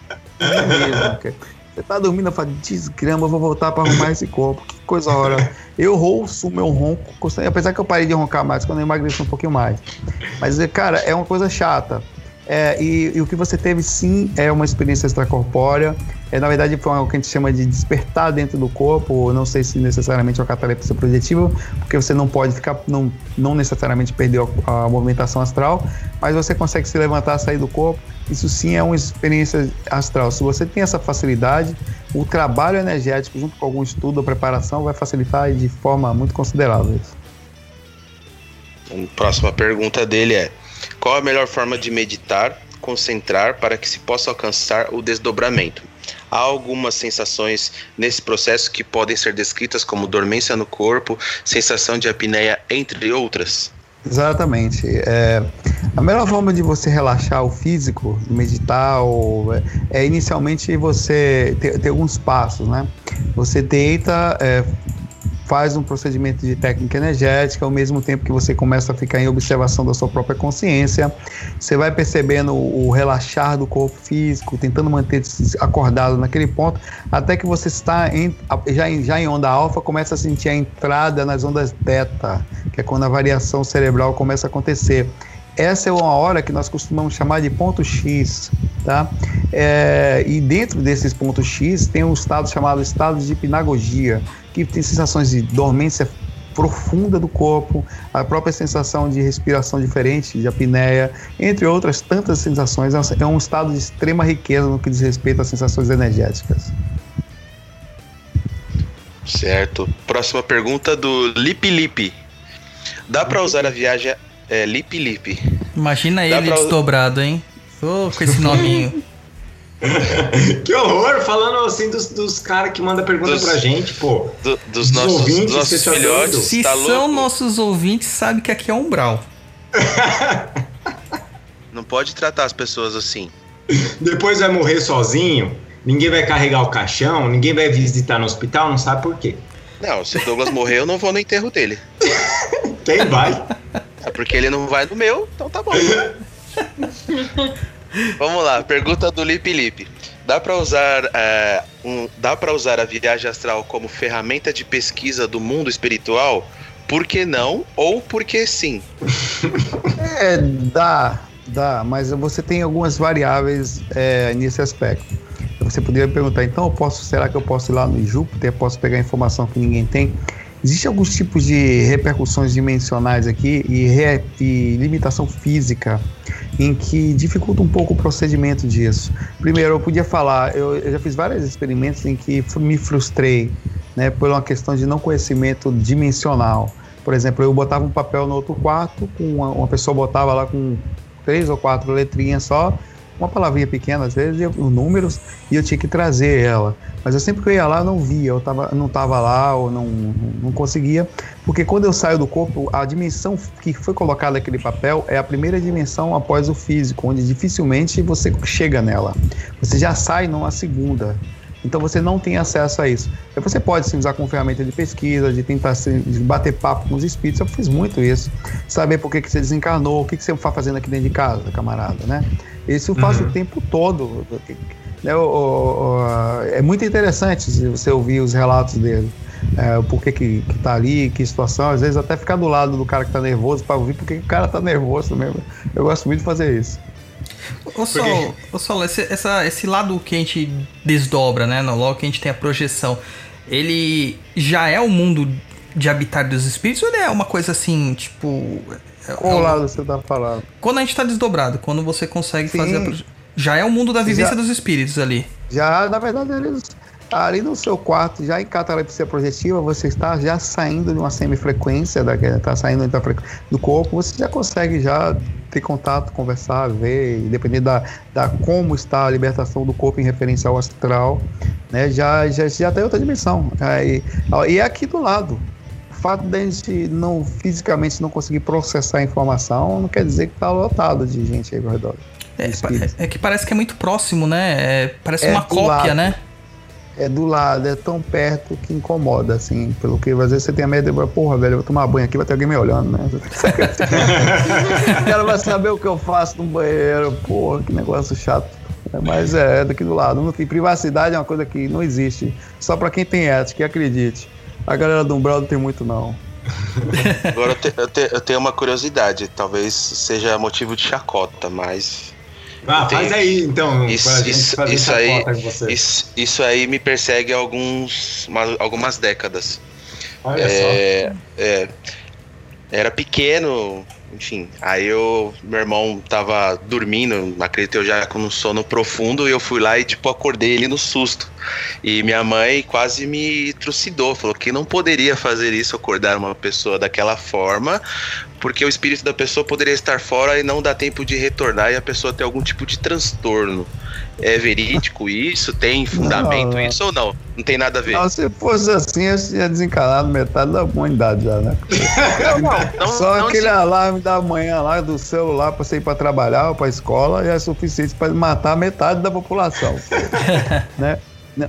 Mas, é, não, assim, o, o que eu, em referência, a- colocando em conhecimento que ele foi passado no, no, no, o eixo correto, eu veria que, assim, é, o- inclusive tem uma pulseirinha da Mi Band que eu aconselho, não é cara, tá? Ela é baratinha, que ela, ela para quem quer acordar cedo, é para que ela assim, nós temos sonos e o cérebro da gente ele varia dentro desses sonos. Se você estiver num sono profundo, no onda delta, tá? E você for desperto rápido, a onda delta ela tem de 1 a 4 ciclos por segundo, que é uma onda cerebral, né? E, e a- enquanto a alfa chega a 30, é um assustador.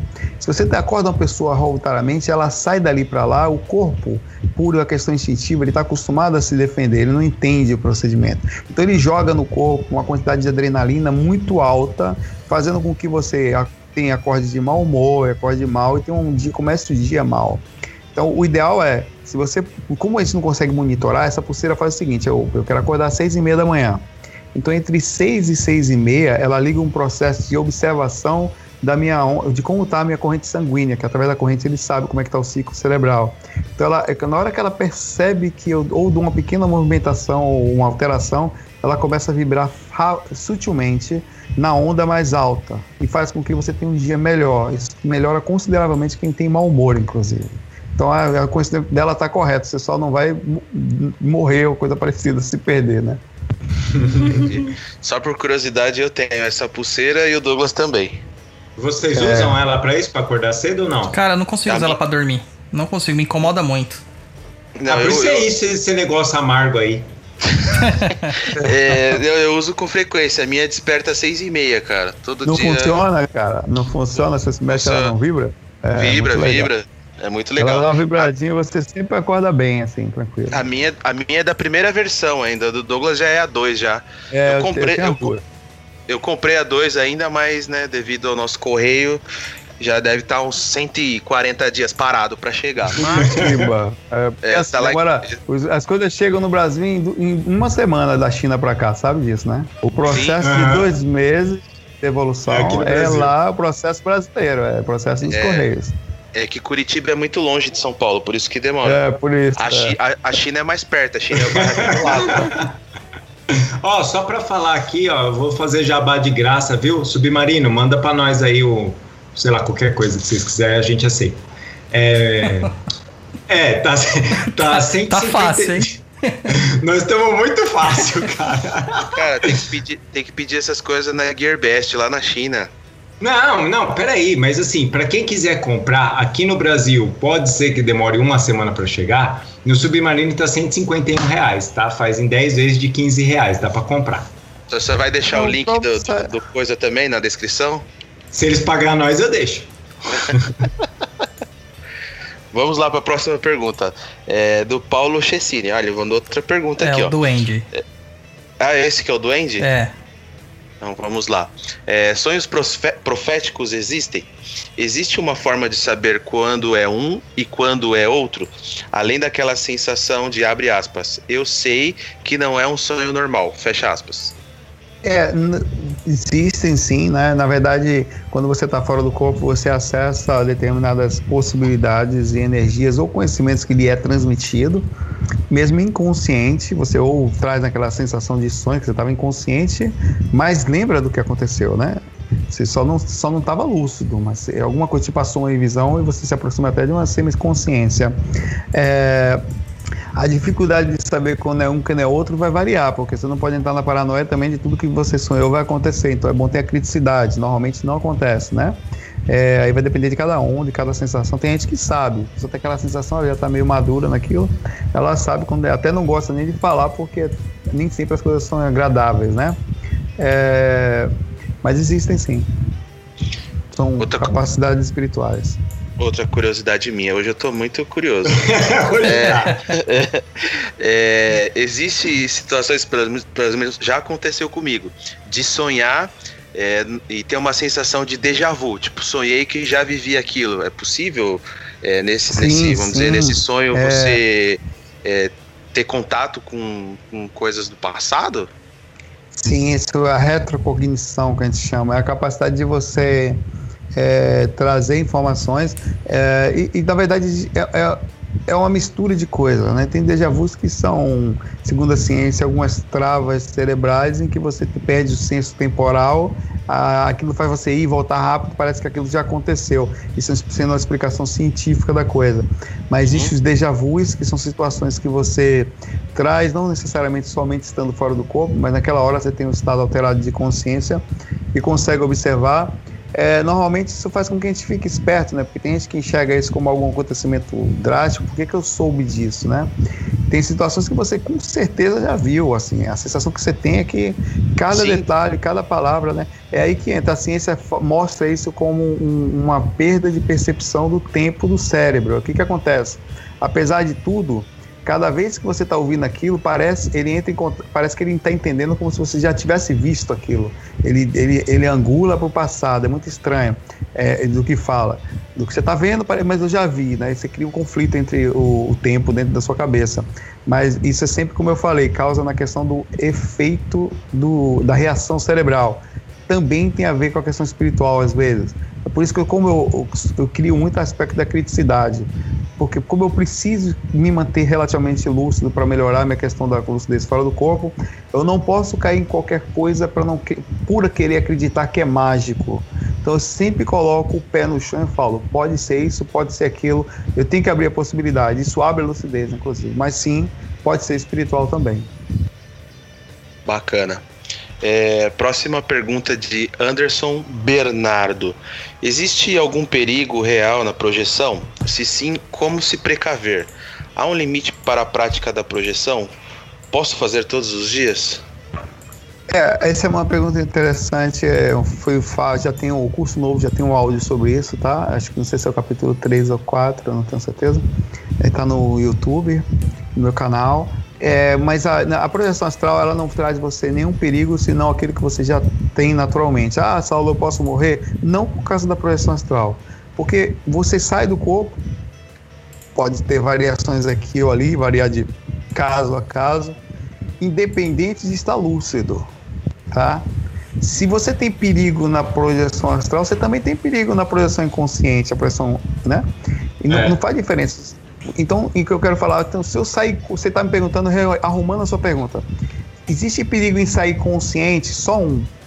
A não preparação psicológica para aquilo que já acontece no psicológica consciente para aquilo que já acontece no seu inconsciente. Vou explicar com calma, que parece complicado. Todo dia, se você tiver que passar por alguma situação de perigo, seja um assédio ou coisa para que te chamaria perigoso, tá? Você está passando no seu inconsciente, só não está processando no consciente. Você está sofrendo as repercussões do acesso. Quando você sai consciente, você traz a consciência disso para a parte de concentração cerebral, a parte frontal. Né? Isso causa uma repercussão do susto. Caramba! Ao mesmo tempo é extremamente positivo, porque você consegue causar uma reação de algo que possa reagir quanto a isso. Por exemplo, eu sei que estou passando por um assédio, provavelmente deve ser por causa de ações que eu estou fazendo. Então eu vou mudar isso para mudar essa frequência de acesso em mim.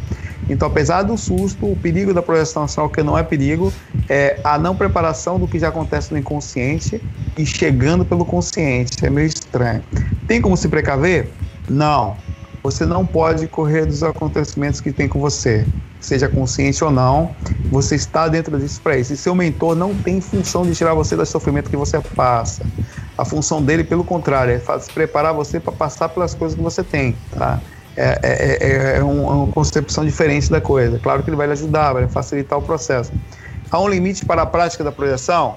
Não, porque é, isso já acontece diariamente. O que acontece é que a limitação é baseada na sua própria consciência. Provavelmente, um, um, a gente fica acordado muito tempo, aí dá um cansaço físico. Eu não costumo forçar muito a projeção nos dias úteis Hoje, sexta-feira, eu vou forçar, tá? Eu vou forçar o que eu falo, eu vou entrar em indução mais forte, que eu posso acordar mais tarde amanhã. A gente tem que ter essa compreensão de que seu primeiro compromisso é com o corpo, mas isso não quer dizer que eu não possa ter minha liberdade. Sim, pode fazer todos os dias se você não tiver nenhum problema físico ou nada que lhe atrapalhe nesse aspecto. E se encontrar o Douglas, é demanda. E aquelas pessoas que ficam postando aí, aquele que cuida de mim não dorme, esquece, viu? Ele tá te ferrando. É, ele, na verdade, dá uma força sempre, né? No aspecto, vem, dá limpada nas energias, aí você fez uma boa uma eca de equilíbrio, desequilíbrio emocional, ele vem, ah, paz, tal. Você não, não, não, não lembra, mas está no inconsciente, né? Porque limpa sua energia, dá uma força, prepara você, limpa todo, dá banho para tomar porrada no dia seguinte de novo. Mas é, não tira a porrada, a porrada vai chegar. Próxima pergunta do Tiago Sena. Beijo, Thiago. Beijos de luz? Beijos Ah. de luz pro Thiago. Thiago merece. Ok, vamos lá. Me veio uma pergunta. Ele, Saulo, durante uma época comprou uns aparelhos super tecnológicos para ver se ajudava nas viagens. E acho que perdi os comentários dele. Então a pergunta, o que ele achou, como ele vê o uso dessas tecnologias para viagem barra espiritualidade. É, eu fiz várias, verdade, Thiago. Eu fiz vários experimentos, comprei vários, comprei vários. Medidores de ondas cerebrais, eu tive uns três ou quatro, que se coloca na cabeça mesmo. Tem um que coloca no olho, que é o Lucida, que eu comprei em San Diego quando eu fui lá. Aí tem várias pulseiras, eu tenho a pulseira da Mi Band, eu tenho da Fitband, eu tenho uma outra que tem um programinha que eu comecei a fazer. Fiz um software para ela, que a só que eu não tinha era limitado, cara, e dava raiva. Por que que acontecia? Eu fiquei com raiva, fiquei com... Quando você sai do... É, mas eu fiquei mesmo. O que que acontece? Lembra que eu falei você, quando você sai do sono profundo para o... Você fica com raiva? Então a minha ideia dessa pulseira é a seguinte, eu fiz um programinha que a intenção era, se eu começar a adormecer, ela me acorda, só que ela não me acordava quando adormecia. Começava, ela me acordava quando estava no sono delta. Entendeu? ela vibrava forte, cara. E eu consegui fazer o programa é, dela direitinho. Ficava com o computador ligado, porque ela era ligada ao computador, né? Ao software do computador. Aí eu, quando, quando ela eu via Bluetooth conectado ao computador, ele ficava monitorando. Na hora que daqui a pouco acordava, cara, mas dava uma raiva tão grande, porque você não conseguia dormir, né? Aí você começava a dormir e aquilo pegava você de novo. Resumindo, é frustrante a limitação tecnológica que nós temos atualmente para a percepção e estudo ainda da questão da espiritualidade. Não desisto, falei isso no último áudio sobre ondas cerebrais, inclusive pedindo às pessoas que tivessem conhecimento sobre tecnologias, onde elas vão, o que vem, e sempre me informassem. Não acho que isso é um futuro, tá? Algo que a gente pode utilizar mas todos os equipamentos que eu usei não foram não foram ideais, foram limitados e não deu para aproveitar ainda da forma como eu queria. Certo. Próxima pergunta do Cristiano de Souza Oliveira. O que o Saulo Calderon acha do TFCA, Técnica Física para a Conquista da Autoconsciência, que vem a ser uma técnica para projeção também, proposta pelo extraterrestre Kahan? Olha, eu nunca usei essa técnica especificamente, apesar de já ter visto. É, até porque eu fico assim, não que eu não abro a possibilidade, já fiz várias coisas, mas como eu já tenho um certo domínio da coisa que eu faço, às vezes quando eu faço, faço uma pesquisa ali, outra aqui, abro a possibilidade, mas acaba não perdendo muito tempo. Quando eu vou ler, normalmente eu não acho que seja suficiente, mas tem coisas que são legais, trabalha respiração, ela vai mexer em determinados pontos do corpo, que são chakras, né? Eu não gosto muito das técnicas que fazem uma indução psicológica por causa da questão do onirismo. Tem técnicas que você é, tem algumas que mexem com a questão física, por exemplo. Tem uma técnica que eu acho um absurdo. Você dorme com sede. Aí você fica imaginando você ir tomar água. Porra, eu já fiz essa técnica, eu fiquei desesperado no astral, passando a mão pelo bebedouro e não saía. Né? Eu pegava água, eu ficava com raiva. É, tem outra técnica que tem, tem a técnica que você toma sal pra ficar com sede. Aí o cara tem pressão alta morre. É, porque ele mesmo. Perdeu o astral rapidinho. É? Dá uma Cara, descarregada também na barriga, né? tem, tem, várias- tem várias- mas tudo é legal, tudo deve ser visto, acho que, que deve se pesquisar, deve se tentar. Né? Eu não sei quem é o. Eu nunca encontrei o extraterrestre Carran, mas o dia que, que vou dar uma olhada, independente de, de quem seja, podia ser do João da esquina. Se ele tiver alguma informação legal, não é porque é o extraterrestre que eu vou ver. Vou ver porque é a possibilidade de ser uma coisa bacana. Show. Temos a próxima pergunta que são de duas pessoas que a pergunta é bem, bem parecida, da Ana Clara Correia e do Vinícius Piovan. Qual foi a projeção que mais marcou ele e o porquê? Qual foi a coisa mais legal que viram fora do corpo ou o melhor aprendizado que tiveram em uma viagem astral? Grande abraço a todos. Pô, eu vou contar uma experiência só que vai servir para responder tudo. Tá? Eu não sei se foi a melhor, mas com certeza foi uma das mais impactantes. Eu, como eu falei a você, nós temos dimensões fora do corpo, né? Então tem hora que você está numa dimensão mais sutil também, você abre a é mais raro, mas chega.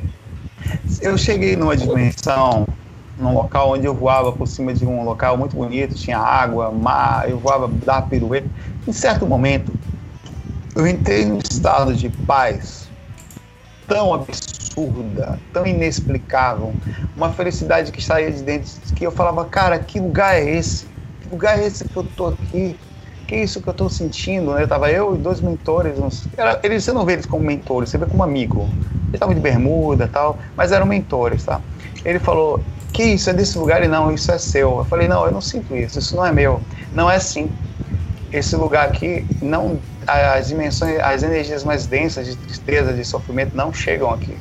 Então o que você está sentindo é seu era uma é, claro o que ele falou aquilo é que as pessoas que têm uma relativa sensação de tranquilidade proporcional ao que é possível aqui elas vão sublimar em ambientes como esse por que, que essa experiência é mais legal porque você entra em contato com uma coisa que você não consegue dimensionar o que, que é de verdade estar feliz estar em paz estar num grau de felicidade que não tem nada que se aproxime e essa e além de você ter uma informação desse nível né e, eu, sub, eu, eu, pude saber uma vez, pelo menos com certeza nessa, o que é estar na dimensão superior, e o que, que é sentir, o que, que aqueles caras sentem, o que, que é um espírito feliz. Né? É, eu acho que isso é uma experiência inesquecível, talvez seja uma das mais fortes que eu tive. Muito legal. Você, você tinha comentado desse aí, essa essa, essa projeção nos vídeos é realmente é incrível, né? O, o sentimento que você deve ter passado ali. Não tem, eu, você não tem como saber mais, né? Mas eu sei o que é, é, é plenitude. Cara, você não aguenta dentro de você. Você fala, cara, como eu sou gostoso. Parece é um que aquele né? filme do Robbie Williams, né? Esqueci o nome dele, que ele projeta o além dele num quadro. Amor além da vida? Acho que é isso. É. É, quando ele vai atrás da esposa que Isso, isso. Isso aí. Próxima, próxima pergunta. É do Victor Longarço. Através de relaxamento, eu consigo chegar até um estado vibracional, como se eu estivesse rodando a partir da cabeça, mas não consigo ir além disso. O que eu posso fazer para completar o desacoplamento? É, o Victor, você falou através do relaxamento, chega um estado vibracional. É, beleza, você consegue ativar o, a movimentação do estado vibracional, mas o estado vibracional ele vai movimentar o que está ali, tá? Então o que está ali? As suas energias que você teve durante o dia, a média dos pensamentos seus, dos outros, das auras que você passou, né? Então, os pensamentos orbitais, que são aqueles que você tem ali logo antes de deitar, eles ficam rondando você. Então, as técnicas de limpeza, que, que são basicamente de pulsação, esterilização e absorção, que você vai renovar com energias mais sutis, vai melhorar o procedimento de desprendimento é, e fazer com que você se afaste mais facilmente do corpo, criando desacoplamento, com o termo que você utilizou aí. Certo. Próxima pergunta de Fabiana Ladeira de Carvalho, aquela que tinha medo do Douglas. E que encontra a gente na, no Palácio de Cristal que, lá. Isso, encontra você e o Roy juntos. a nossa casa é nossa, ah, ah, seus ah, é, E ela ainda fala que ela fica bloqueada na, porte, na parte de fora, que a gente tem que atender ela no jardim, que ela não tem permissão para entrar, mano. Palácio do No Palácio de Amor do meu e do Douglas, ninguém entra. É assim que funciona. Só vocês dois, só. É o ninho do amor. Aham. Uhum. Oh, foi muito bônus horas pra gente conseguir montar aquilo. Você acha que qualquer um vai entrar? Fabiana, não vai entrar, não. Vamos lá. Queria saber por que na projeção barra viagem astral eu consigo ter muitas premonições elas se passam como uma tela de cinema. Não existe o mesmo conceito de tempo e espaço, porque em alguns casos eu volto com o cheiro do local que eu fui ao ponto de alguém sentir. Também já voltei com marcas roxas e dores. Qual esse tipo de ligação com o corpo físico que possibilita que isso aconteça? É, são várias perguntas, Fabiana. Vou tentar ir devagar. Vamos lá.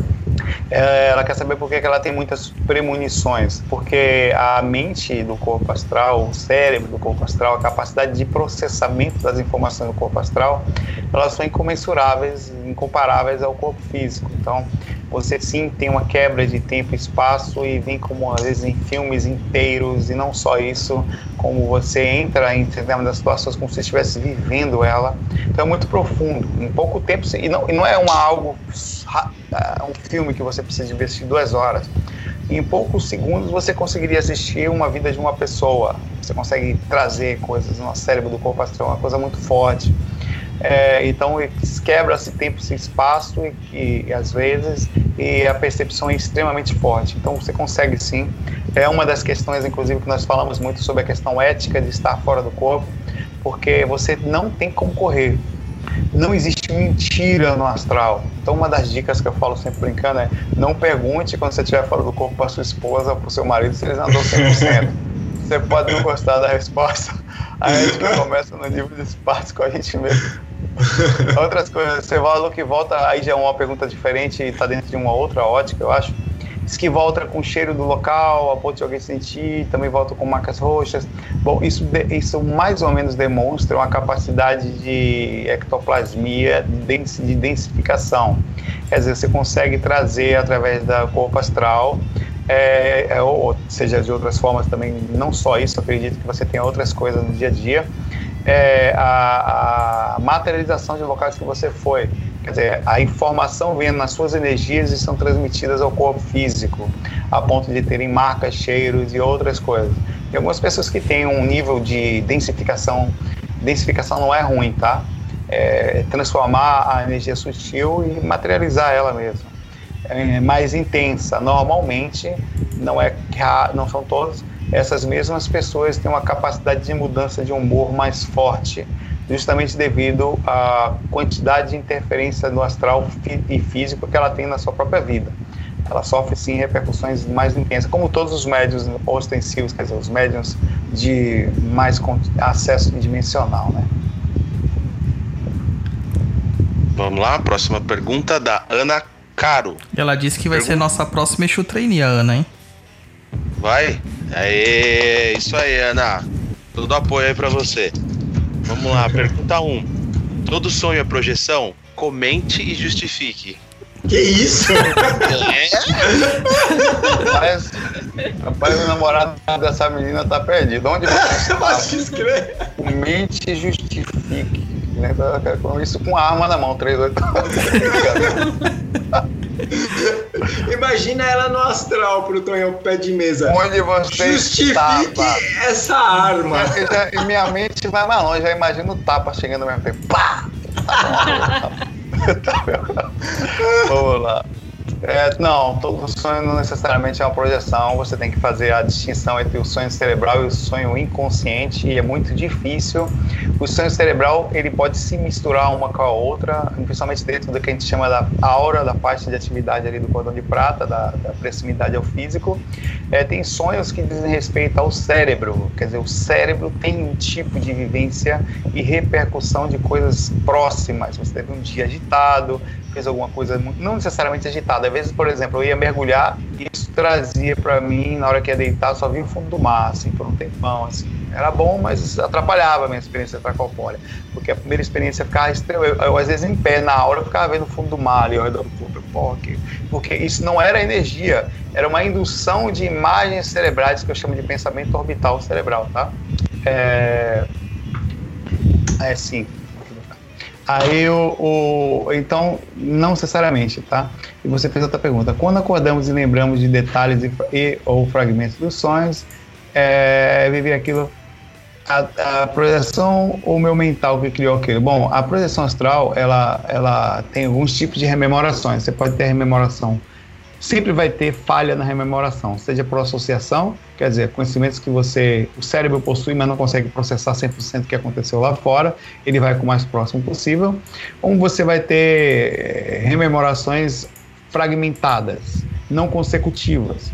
Você lembra de uma coisa na frente, outra atrás, aí você vai juntando as, o quebra-cabeça e cria uma experiência extracorpórea, tá? Aí você tem que criar, ter a criticidade para saber, às vezes, se foi coisas também misturadas. Por exemplo, você tem que ser, eu recebo muito e-mail de pessoas que falaram que teve experiência extracorpórea comigo, 90% das vezes não foi, até mais. Não foram, porque ela, ela assiste os vídeos, aí a referência que ela tem sobre experiência extracorpórea e projeto, às vezes, é aquela pessoa que ela assiste.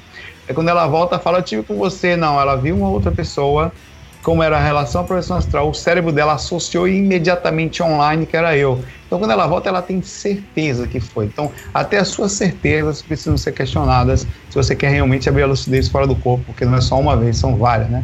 Valeu. Próxima pergunta do Jonathan Santos. Ele é um dos voadores do grupo. Ele é o quê? Que eu não entendi o que você falou. Um dos voadores. É um dos que fazem projeção astral lá no Espiritualidade.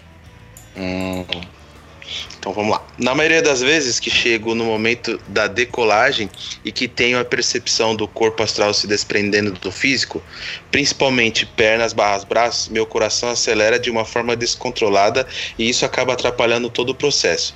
Já medi com o monitor cardíaco para validar se era o coração ou chakra pulsando de uma forma intensa, parecida e realmente os batimentos aumentam bastante. A pergunta: isso é comum? Qual a sugestão para controlar e continuar lúcido durante a decolagem?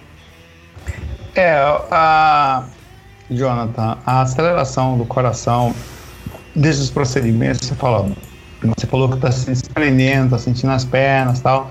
Eu creio que tem uma certa ansiedade aí. O que que acontece? Como você está próximo ao corpo, está sentindo que está saindo, está sentindo os braços saindo. Então, se você não tiver uma calma naquele procedimento, é difícil, eu sei que é. A tendência que o corpo ele também percebendo aquele, é, trazendo a informação que você ainda está ali no meio dos dois corpos, né?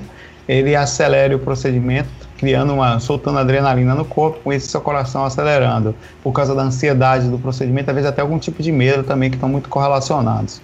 Então, o ideal é buscar uma maior compreensão nisso, ou tentar ter pequenas experiências já lá fora, né? Que é o que é mais legal até a ponto que você consiga controlar mais a questão da maturidade nesse aspecto. Não tem o que fazer. É andar de bicicleta para cair algumas vezes e aprender, né? Não tem jeito.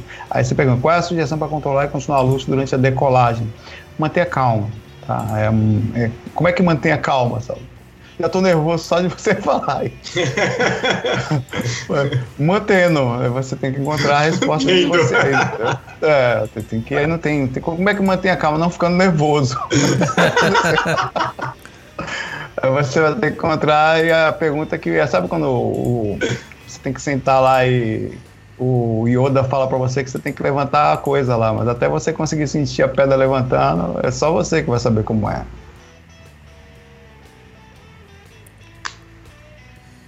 Luiz. oi, pensei que tinha caído, que ficou mudo de repente. É, próxima pergunta, Andréa Mercedes. Boa noite, Saulo. Por que a gente sente um sono muito intenso quando está fora do corpo, mesmo estando lúcido? É, o, tem que ver, o sono não é comum, não. Se você tá muito, você já está afastado do corpo, não é para sentir sono, é normal você centrar. O que pode acontecer é não cuidado energético. Aí você está mais latriado energeticamente, você tem uma dificuldade de concentração, dá a sensação de sonolência. A sonolência normalmente acontece ou na proximidade do corpo físico, 3 a 8 metros, digamos assim, não chega tanto, vai variar muito, mas digamos uns 4 metros pelo menos, né? É, você é bom se afastar ou por lastreamento energético, tá? Então, é, se afasta do corpo, se você tá, e trabalha mais as energias, limpa mais ela, que vai centrar, vai melhorar mais. Certo. Próxima pergunta do Acauã Silva. Como o trabalho na Umbanda e com os seus guias podem ajudar no desdobramento astral? É, são espíritos, né? Basta que eles. É, por exemplo, o trabalho na Umbanda por si só é muito bom, como qualquer outro trabalho energético. Se você dá passe, você aplica jorei, aplica o tal, qualquer for, o reiki, qualquer tipo de envolvimento energético faz com que sua aura se movimente mais, obviamente fique mais limpa. É? Você vai ter maior facilitação das sensações da experiência extracorpórea. Logo, qualquer trabalho na Umbanda, seja com o médium, seja com o passista, vai ser legal. Os guias podem lhe ajudar, seja os guias da Umbanda ou qualquer um outra, no que diz respeito à busca disso sim. É, é, é muito importante esse, essa, essa conexão com eles nesse aspecto, de forma educada, inclusive, não cobrando. Mas, por exemplo, eu costumo falar que a projeção, Cauã, acontece e começa de manhã cedo na hora que você levanta. O que você fala em silêncio para você. Eu vou tentar manter um dia calmo, vou tentar me manter energeticamente, vou, vou, tentar fazer uma experiência extracorpórea à noite. Dali você dá uma aviso ao seu mentor, eu não sei se tá, vou tentar hoje sair do corpo. Faz conversa, como se fosse um WhatsApp que você está mandando para ele, tá? Se puder me ajudar, eu vou tentar manter a calma. Eu tô aqui falando em silêncio aqui, ninguém vai saber, só eu e você. Então, esse, aí quando você for deitar, você já vai preparado, sabe? Você vai para aquele ambiente certo. Aí quando você vai deitar, você fala com ele de novo: Ó, oh, fiz tudo que fiz, agora eu vou fazer a técnica aqui. Se faltar alguma coisa. Isso não quer dizer que necessariamente vai ter uma grande ajuda, ou até vai ter porque tem vários fatores, tem muitas variáveis dentro de uma pessoa, né? Dificuldade espiritual, é, o momento que ela está vivendo uma questão geral, mas normalmente sim a ajuda chega mais forte com esse tipo de posicionamento, porque é muito raro encontrar pessoa dessa forma, equilibrada, posicionada, assim, ele, e não só um menino que quer fazer um dia, não, mas alguém que transmite uma informação madura. Eles costumam gostar muito de pessoas assim, de qualquer mentor num grupo que eu fazia parte, a galerinha mais jovem, assim, grupo espírita, né? Esse grupo de jovem, a galera adorava falar de desdobramento lá, projeção, porque queriam ver as namoradinhas com roupa de baixo. é, isso você, pode, você provavelmente vai cair no buraco no brau, né? Assim, nem vai abrir lucidez, porque é, você não. Cara, cara, é sério, se você quer ver uma menina dessa forma, na sua aula você já vai ver isso ali quando você é deitado ali, né? Vai ficar na sua mente já, né? É. Difícil você abrir a lucidez, porque não que o assunto é que não é, não é muito uma coisa de busca pela lucidez, né? E se não precisa, na verdade, você não precisa de lucidez nenhuma. É, nenhuma. é só relaxar. o negócio ali, não que seja ruim, pô. Não é tô, só falando questão. Se você quer abrir a percepção da lucidez, né? É um contrassenso, né? A, a busca por isso. Até porque no astral o que mais tem são espíritos em desarmonia sexualmente. Então, provavelmente estão ao pé de mesa vai te encontrar. É, é a visão do adolescente de achar que é tudo espírito bonitinho de luz que. É. Né? Enfim. É verdade. Vamos lá para a próxima pergunta de um nome impronunciável. é, Hover on Compiert. Acho que é isso. Se eu falei errado, me Com certeza você falou errado. É, com certeza. É, Saulo, fale estatisticamente qual a porcentagem das vezes que você tenta se projetar e consegue se projetar. Como você lida com a expectativa de quando quer se, proteger, se projetar? Falando com o professor Pardal aí, o cara quer um. bom, é, é, bom. Ele faz parte, ele faz par com a Ana. É, ele deve estar ali sentado. Comente e justifique. Imagino, é, ele tá sentado, pois é, eu vou botar esse cara aí. Onde você esteticamente estava nessa hora? Qual é a porcentagem? Bom, é, é, relativo a várias formas. Digamos, eu vou colocar você assim. Digamos que eu passei uma semana tranquilo, em paz, assim, conseguindo. Não estou falando que o dia não vai ser difícil, mas que eu consiga me mentalmente e pro, é, estrategicamente me posicionar de uma forma que eu não caia na, em qualquer tipo de desarmonia emocional. Essa estatística, essa porcentagem aumenta drasticamente porque o menor nível de desarmonia física, emocional, causa é, reações físicas, né, químicas. Isso dificulta a, até você se concentrar. Se você ficar nervoso, você começa a se tremer por causa da adrenalina, né? Então, é, isso repercute sim, demora para sair do corpo, então dificulta. Então, em uma semana, eu vou pelo menos ter. É, é muito difícil. Se eu deitar sério sozinho, assim, eu diria que chega a 80% de chance se eu deitar sério hoje, com a busca séria, e mesmo assim é um esforço enorme, por exemplo. Eu sei, por exemplo, que eu vou acordar às 5 horas da manhã para trabalhar, então já complica. Porque eu preciso de pelo menos uma hora deitado, tranquilo, controlando a minha consciência, não sentir muito sono. Se eu tiver com muito sono, tem uma estratégia, eu, não, eu já não me preocupo muito com a projeção naquela hora. Eu coloco a pulseirinha da Mi Band e para acordar às três ou próximo disso e vou para outro quarto, porque eu já entro, meu corpo já não está tão cansado e já alivia mais o processo da experiência corpórea, já aumenta ainda mais drasticamente o procedimento de sair do corpo. Então tem, tem uma estratégia para o processo que facilita ele. Por isso que eu consigo aumentar consideravelmente. E não é rápido, tá? Eu deito, eu faço a técnica, coloco às vezes uma musiquinha que eu me sinto bem, cara. Isso é fundamental. é, a técnica completa 5, que vai, a gente está trabalhando nela agora, eu faço uma projeção externa de alguém ali ao redor comigo, ou de, uma, de minha mente andando no astral. Isso me conecta com o externo, isso aumenta a minha sensibilidade energética. E eu fico ali, às vezes, uma hora, uma hora e meia. Quando eu começo a sentir os devaneios chegando, é ali que eu começo a controlar as energias. Como eu já fiz bastante a consciência, como eu já fiz um processo energético muito forte, eu começo a sentir então as, as ondas energéticas chegando, que é o começo do estado vibracional. É por isso que se torna mais fácil. Mas como conseguir isso? Como que eu consegui isso? Como eu repetindo, a projeção começou de manhã para mim e não naquela hora que eu fui deitar. Certo. Próxima pergunta do Dom Sonic. Saulo, fala meu camarada. O que acha dos mantras? Eu comecei a deixar eles tocando no ambiente e minha vida melhorou. Seria o passe energético? Você utiliza eles? É, os mantras são é, assim como um palavrão. Quando a pessoa manda você para aquele lugar, ela vibrou uma energia para fazer aquilo, tá?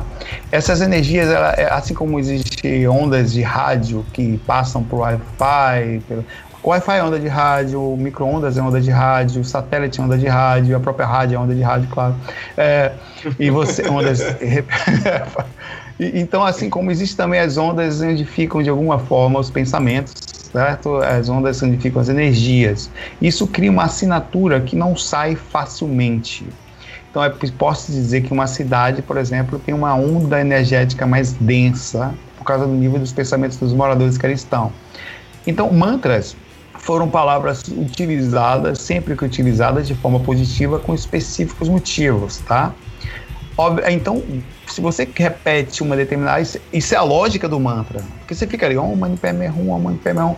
Mas é bom saber. Mesmo, olha que interessante, mesmo você não conhecendo o significado da palavra, você, você pode não vai vibrar 100% ela. Porque se você pegar uma pessoa começar a te xingar em chinês, você não vai doer nada em você. Uhum. Mas ela tá te passando, não, não psicologicamente, mas ela tá te passando a indução do que está acontecendo, né? É, o mantra tem essa função. Eles funcionam dentro disso, dentro dessa lógica. Essa é a lógica do mantra, né? Ela existe um, um, você capta essas ondas, entra na faixa e facilita em alguns aspectos. Mas o ato mantra, apesar de funcional, um acessório. Eu não acho que ele é o foco da consciência, apesar de funcionar, tá? Eu acho que existe várias. Ah, a técnica é um acessório importante. O mantra, uma música calma, pode ser um acessório importante. O ligar de um incenso pode ser um acessório porque ele induz a um cheiro bom naturalmente você se sente melhor. Então aquilo pode funcionar sim, mas não como foco principal. A consciência junto, que é você equilibrada, mas todos os vários aspectos que façam você se sentir bem, ou até nenhum se você não precisar, vai ser legal, entendeu? A sua vida vai melhorar quando você botar um mantra no ambiente. Normalmente as melodias são legais, as energias são boas, induz você a pensar coisas boas também. Está ouvindo o mantra? Então tem um procedimento psicológico ali fortíssimo. Você vai passar a se sentir melhor. Não só isso, como músicas boas. Né? Tem, é, e funciona assim, essa é a lógica do procedimento. Certo. Próxima pergunta é do Almir Macário. Saulo, as experiências que eu tive e lembro das situações e sensações, porém não lembro do que foi falado. Tem algum macete para lembrar o que foi dito? Certo. É, repete, por gentileza, que eu tava lendo, desculpa. Fiquei, Vamos perdi lá. a lucidez. Vamos lá. É, é que o Almir é o nosso Tonhão pé de mesa lá da facção do Perdido. É. Eu entendi, mas eu. Vamos lá. Vamos lá. As experiências que eu tive, eu lembro das situações e sensações. Porém, não lembro do que foi falado. Tem algum macete para lembrar o que foi dito? É, tem, tem algumas dicas que podem facilitar na rememoração, né? É, quando logo você despertar, não sei, às vezes é na madrugada mesmo, você tenta ficar quietinho na cama, não, não tem nenhum impacto forte físico, porque isso criaria uma atividade física cerebral mais alta, dificultaria a rememoração de uma informação que já está às vezes no seu inconsciente ou está no, no consciente do corpo astral. Quer dizer, você tem que fazer um download, uma decodificação dessa informação. Você não sabe editar ela direito. Então, quando você fica calmo, você tem algumas sinapses, que é como se fossem pequenos choquinhos que você dá no seu cérebro, digamos assim. Você movimenta o seu cérebro, o seu cérebro. Cara, movimentar o cérebro é pau. seu cérebro. Cara, seu é, cérebro. pois é. Pink gostou dessa pergunta aí. É, você, Você movimenta a sua cabeça sutilmente para um determinado lado, tá? Vira bem pouquinho, tipo um ângulo de 15, 30 graus, pouquinho. Vira um pouquinho para ali. Isso cria determinadas sinapses, assim, como se, tivesse, como se você tivesse essa movimentação. ela- eu não sei o que acontece cientificamente, mas algo acontece no cérebro que você consegue rememorar mais facilmente. Se você já despertou durante o dia, aí vai ser um pouco mais difícil. Mas mesmo assim, você pode ter momentos de relaxamento que se aproximem das ondas alfas. As ondas alfas, ela é um. Por que, que você não pode se mexer? Você teve uma experiência onde provavelmente seu cérebro estava em teta ou em delta, tá? O que, que se aproxima das ondas beta? O intermédio, que são as ondas alfa, elas estão no meio.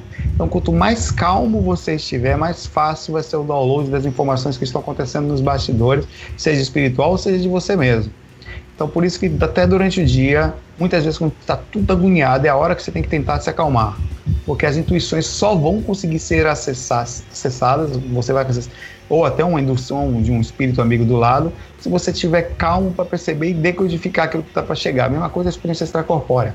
Às vezes eu tenho essa rememoração, eu vou pro banheiro e tal, tomar banho, eu encosto a cabeça um pouquinho na parede assim, viro ela do lado do mesmo jeito. Às vezes dirigindo, cara. Tô dirigindo pro trabalho, paro no sinal assim, hoje em dia o mundo é trânsito, então aproveito para tudo, né? Aí viro a cabeça também, olha assim, tipo, olhando o mundo meio de lado, assim, sabe? Aquilo facilita o processo. Então, é como se o cérebro ele fizesse o download mais facilmente da situação. Engraçado. É... Aí não se preocupa aí, o pessoal tá preocupado aqui com o tempo que a gente tá aqui, tá? Mas tá ótimo. É, é, é- é gostoso falar de espiritualidade, né? Eu acho que é. Eu, é, na verdade, eu costumo falar que é o meu refúgio, né? Os fax, eu gravo sozinho ali. É a hora que eu consigo ter alguém para conversar, eu mesmo. Você parece menos louco nessa aula. é, pra mim, né? E quando você vai conversar é com você, é fogo. O Saulo faz programa, às vezes, lavando louça, ele conversando, e ele conversa, e ele fala o assunto, e ele faz a piada, e ele ri. Eu falo, cara, é muito legal isso. Eu, fui, eu fiz, acho que foi uma ou duas vezes que eu fui lavando a louça. Isso. Os caras ficaram pé da vida comigo porque eu lavei, lavei a faca, lavei e joguei ela no lixo.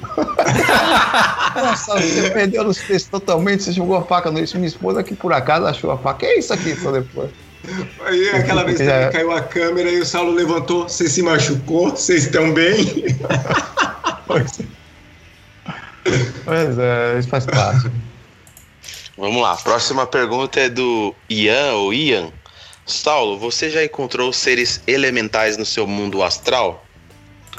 Já, já uma vez eu, é, eu vi algumas vezes, tá? Eu não sei se o que diabo era aquilo, assim, entre aspas, porque é, eu sou muito aberto, assim, a, eu não sou aberto, mas eu não fico pensando. Mas se apareceu, de boa.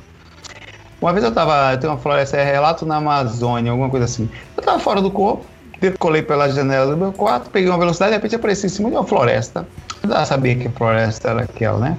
Aí eu tava calmo, eu pensei assim, que que eu, cara, sabe quando você pode fazer tudo? Porque você tá fora do corpo, quem esteve sabe, dá uma ansiedade, dá vontade de fazer tudo. Não, eu vou em Júpiter, eu vou em não sei o que, vou em casa da minha mãe, vou... Mas naquele momento eu me acalmei e falei, não, vou, vou parar nessa árvore aqui. Sentei na árvore e fiquei lúcido, olhando tudo ao redor, calmo, onde é que eu tô, em que situação.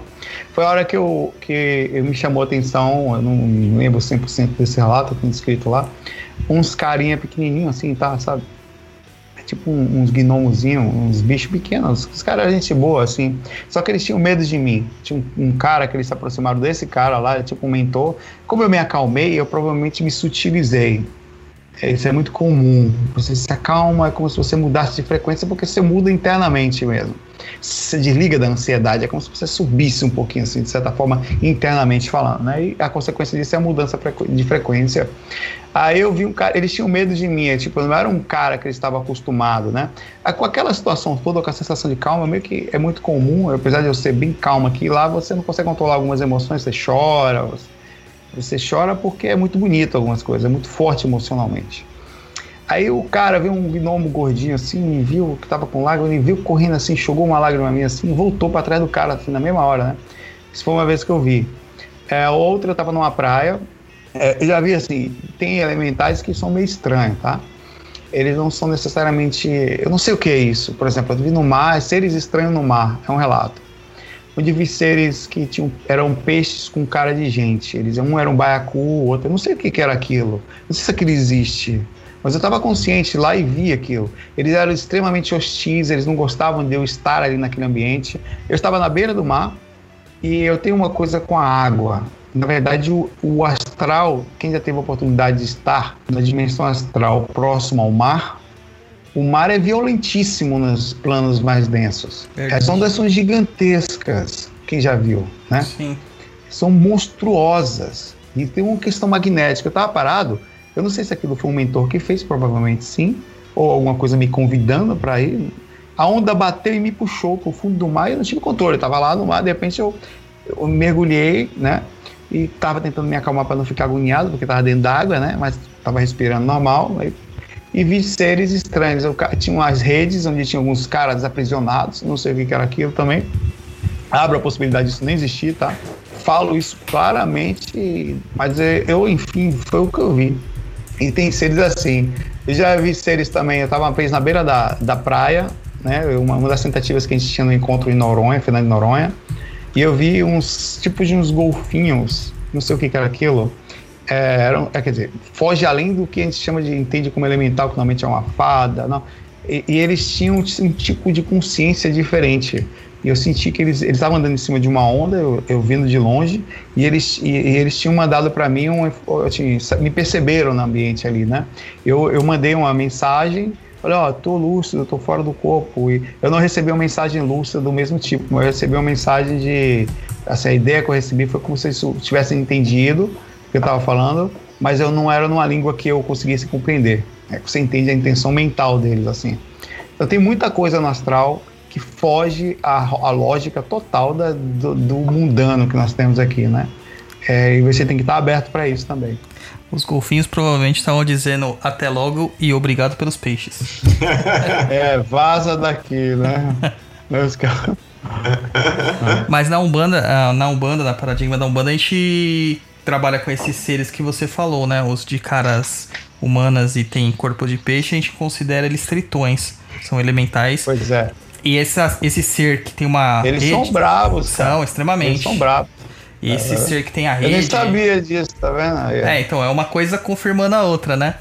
E o, esse cara que tem as redes, com as almas, a gente chama ele na Umbanda, ou na melhor, na Kimbanda de Exu Gererê, que é o responsável pelos Exus marinhos.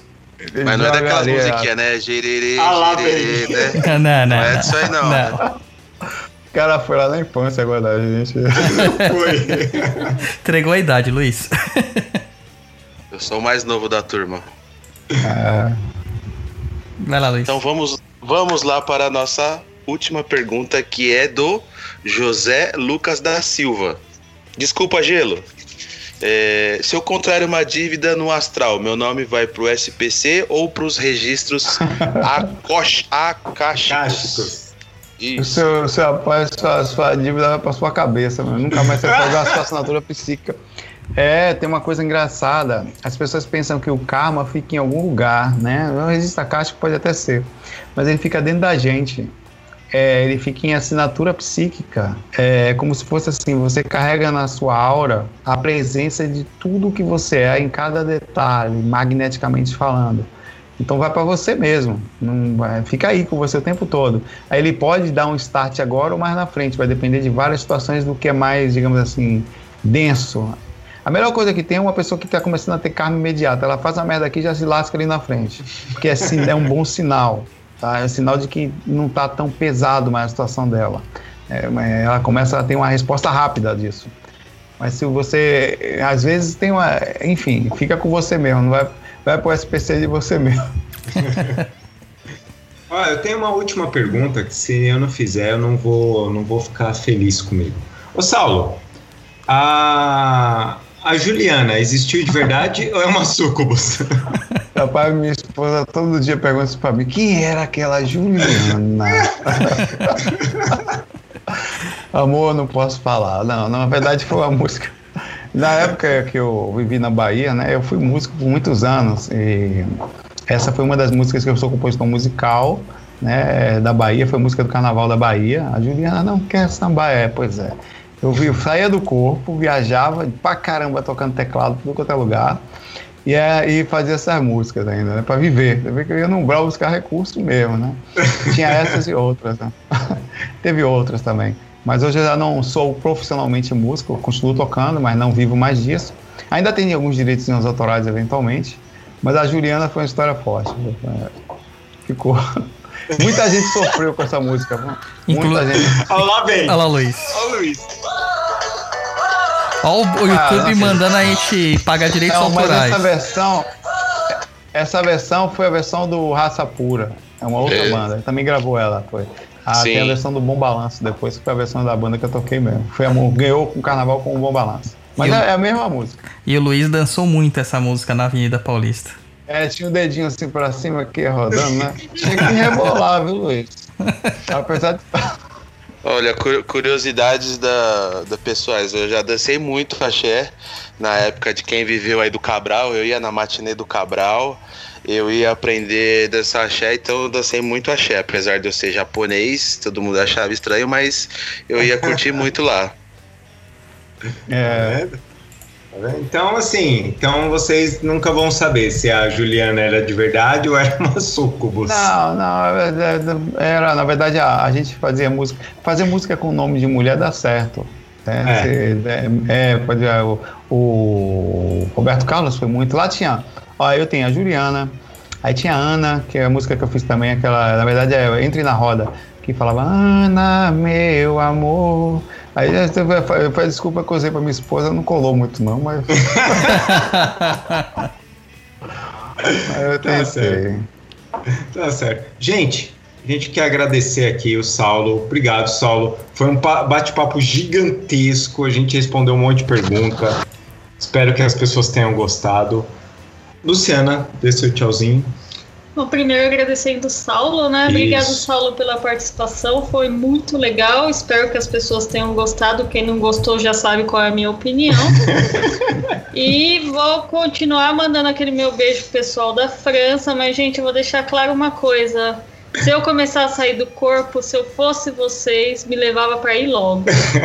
Cara, foi ameaça, assim? Não, não tô ameaçando, só tô falando.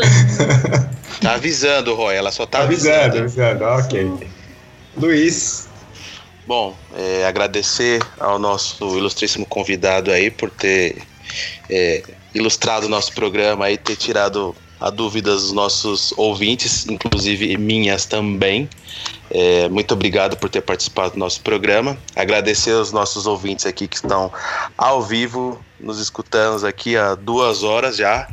E é isso aí. E dizer que esse final de semana meu time volta com o título de campeão paulista na mão. Vai, Corinthians.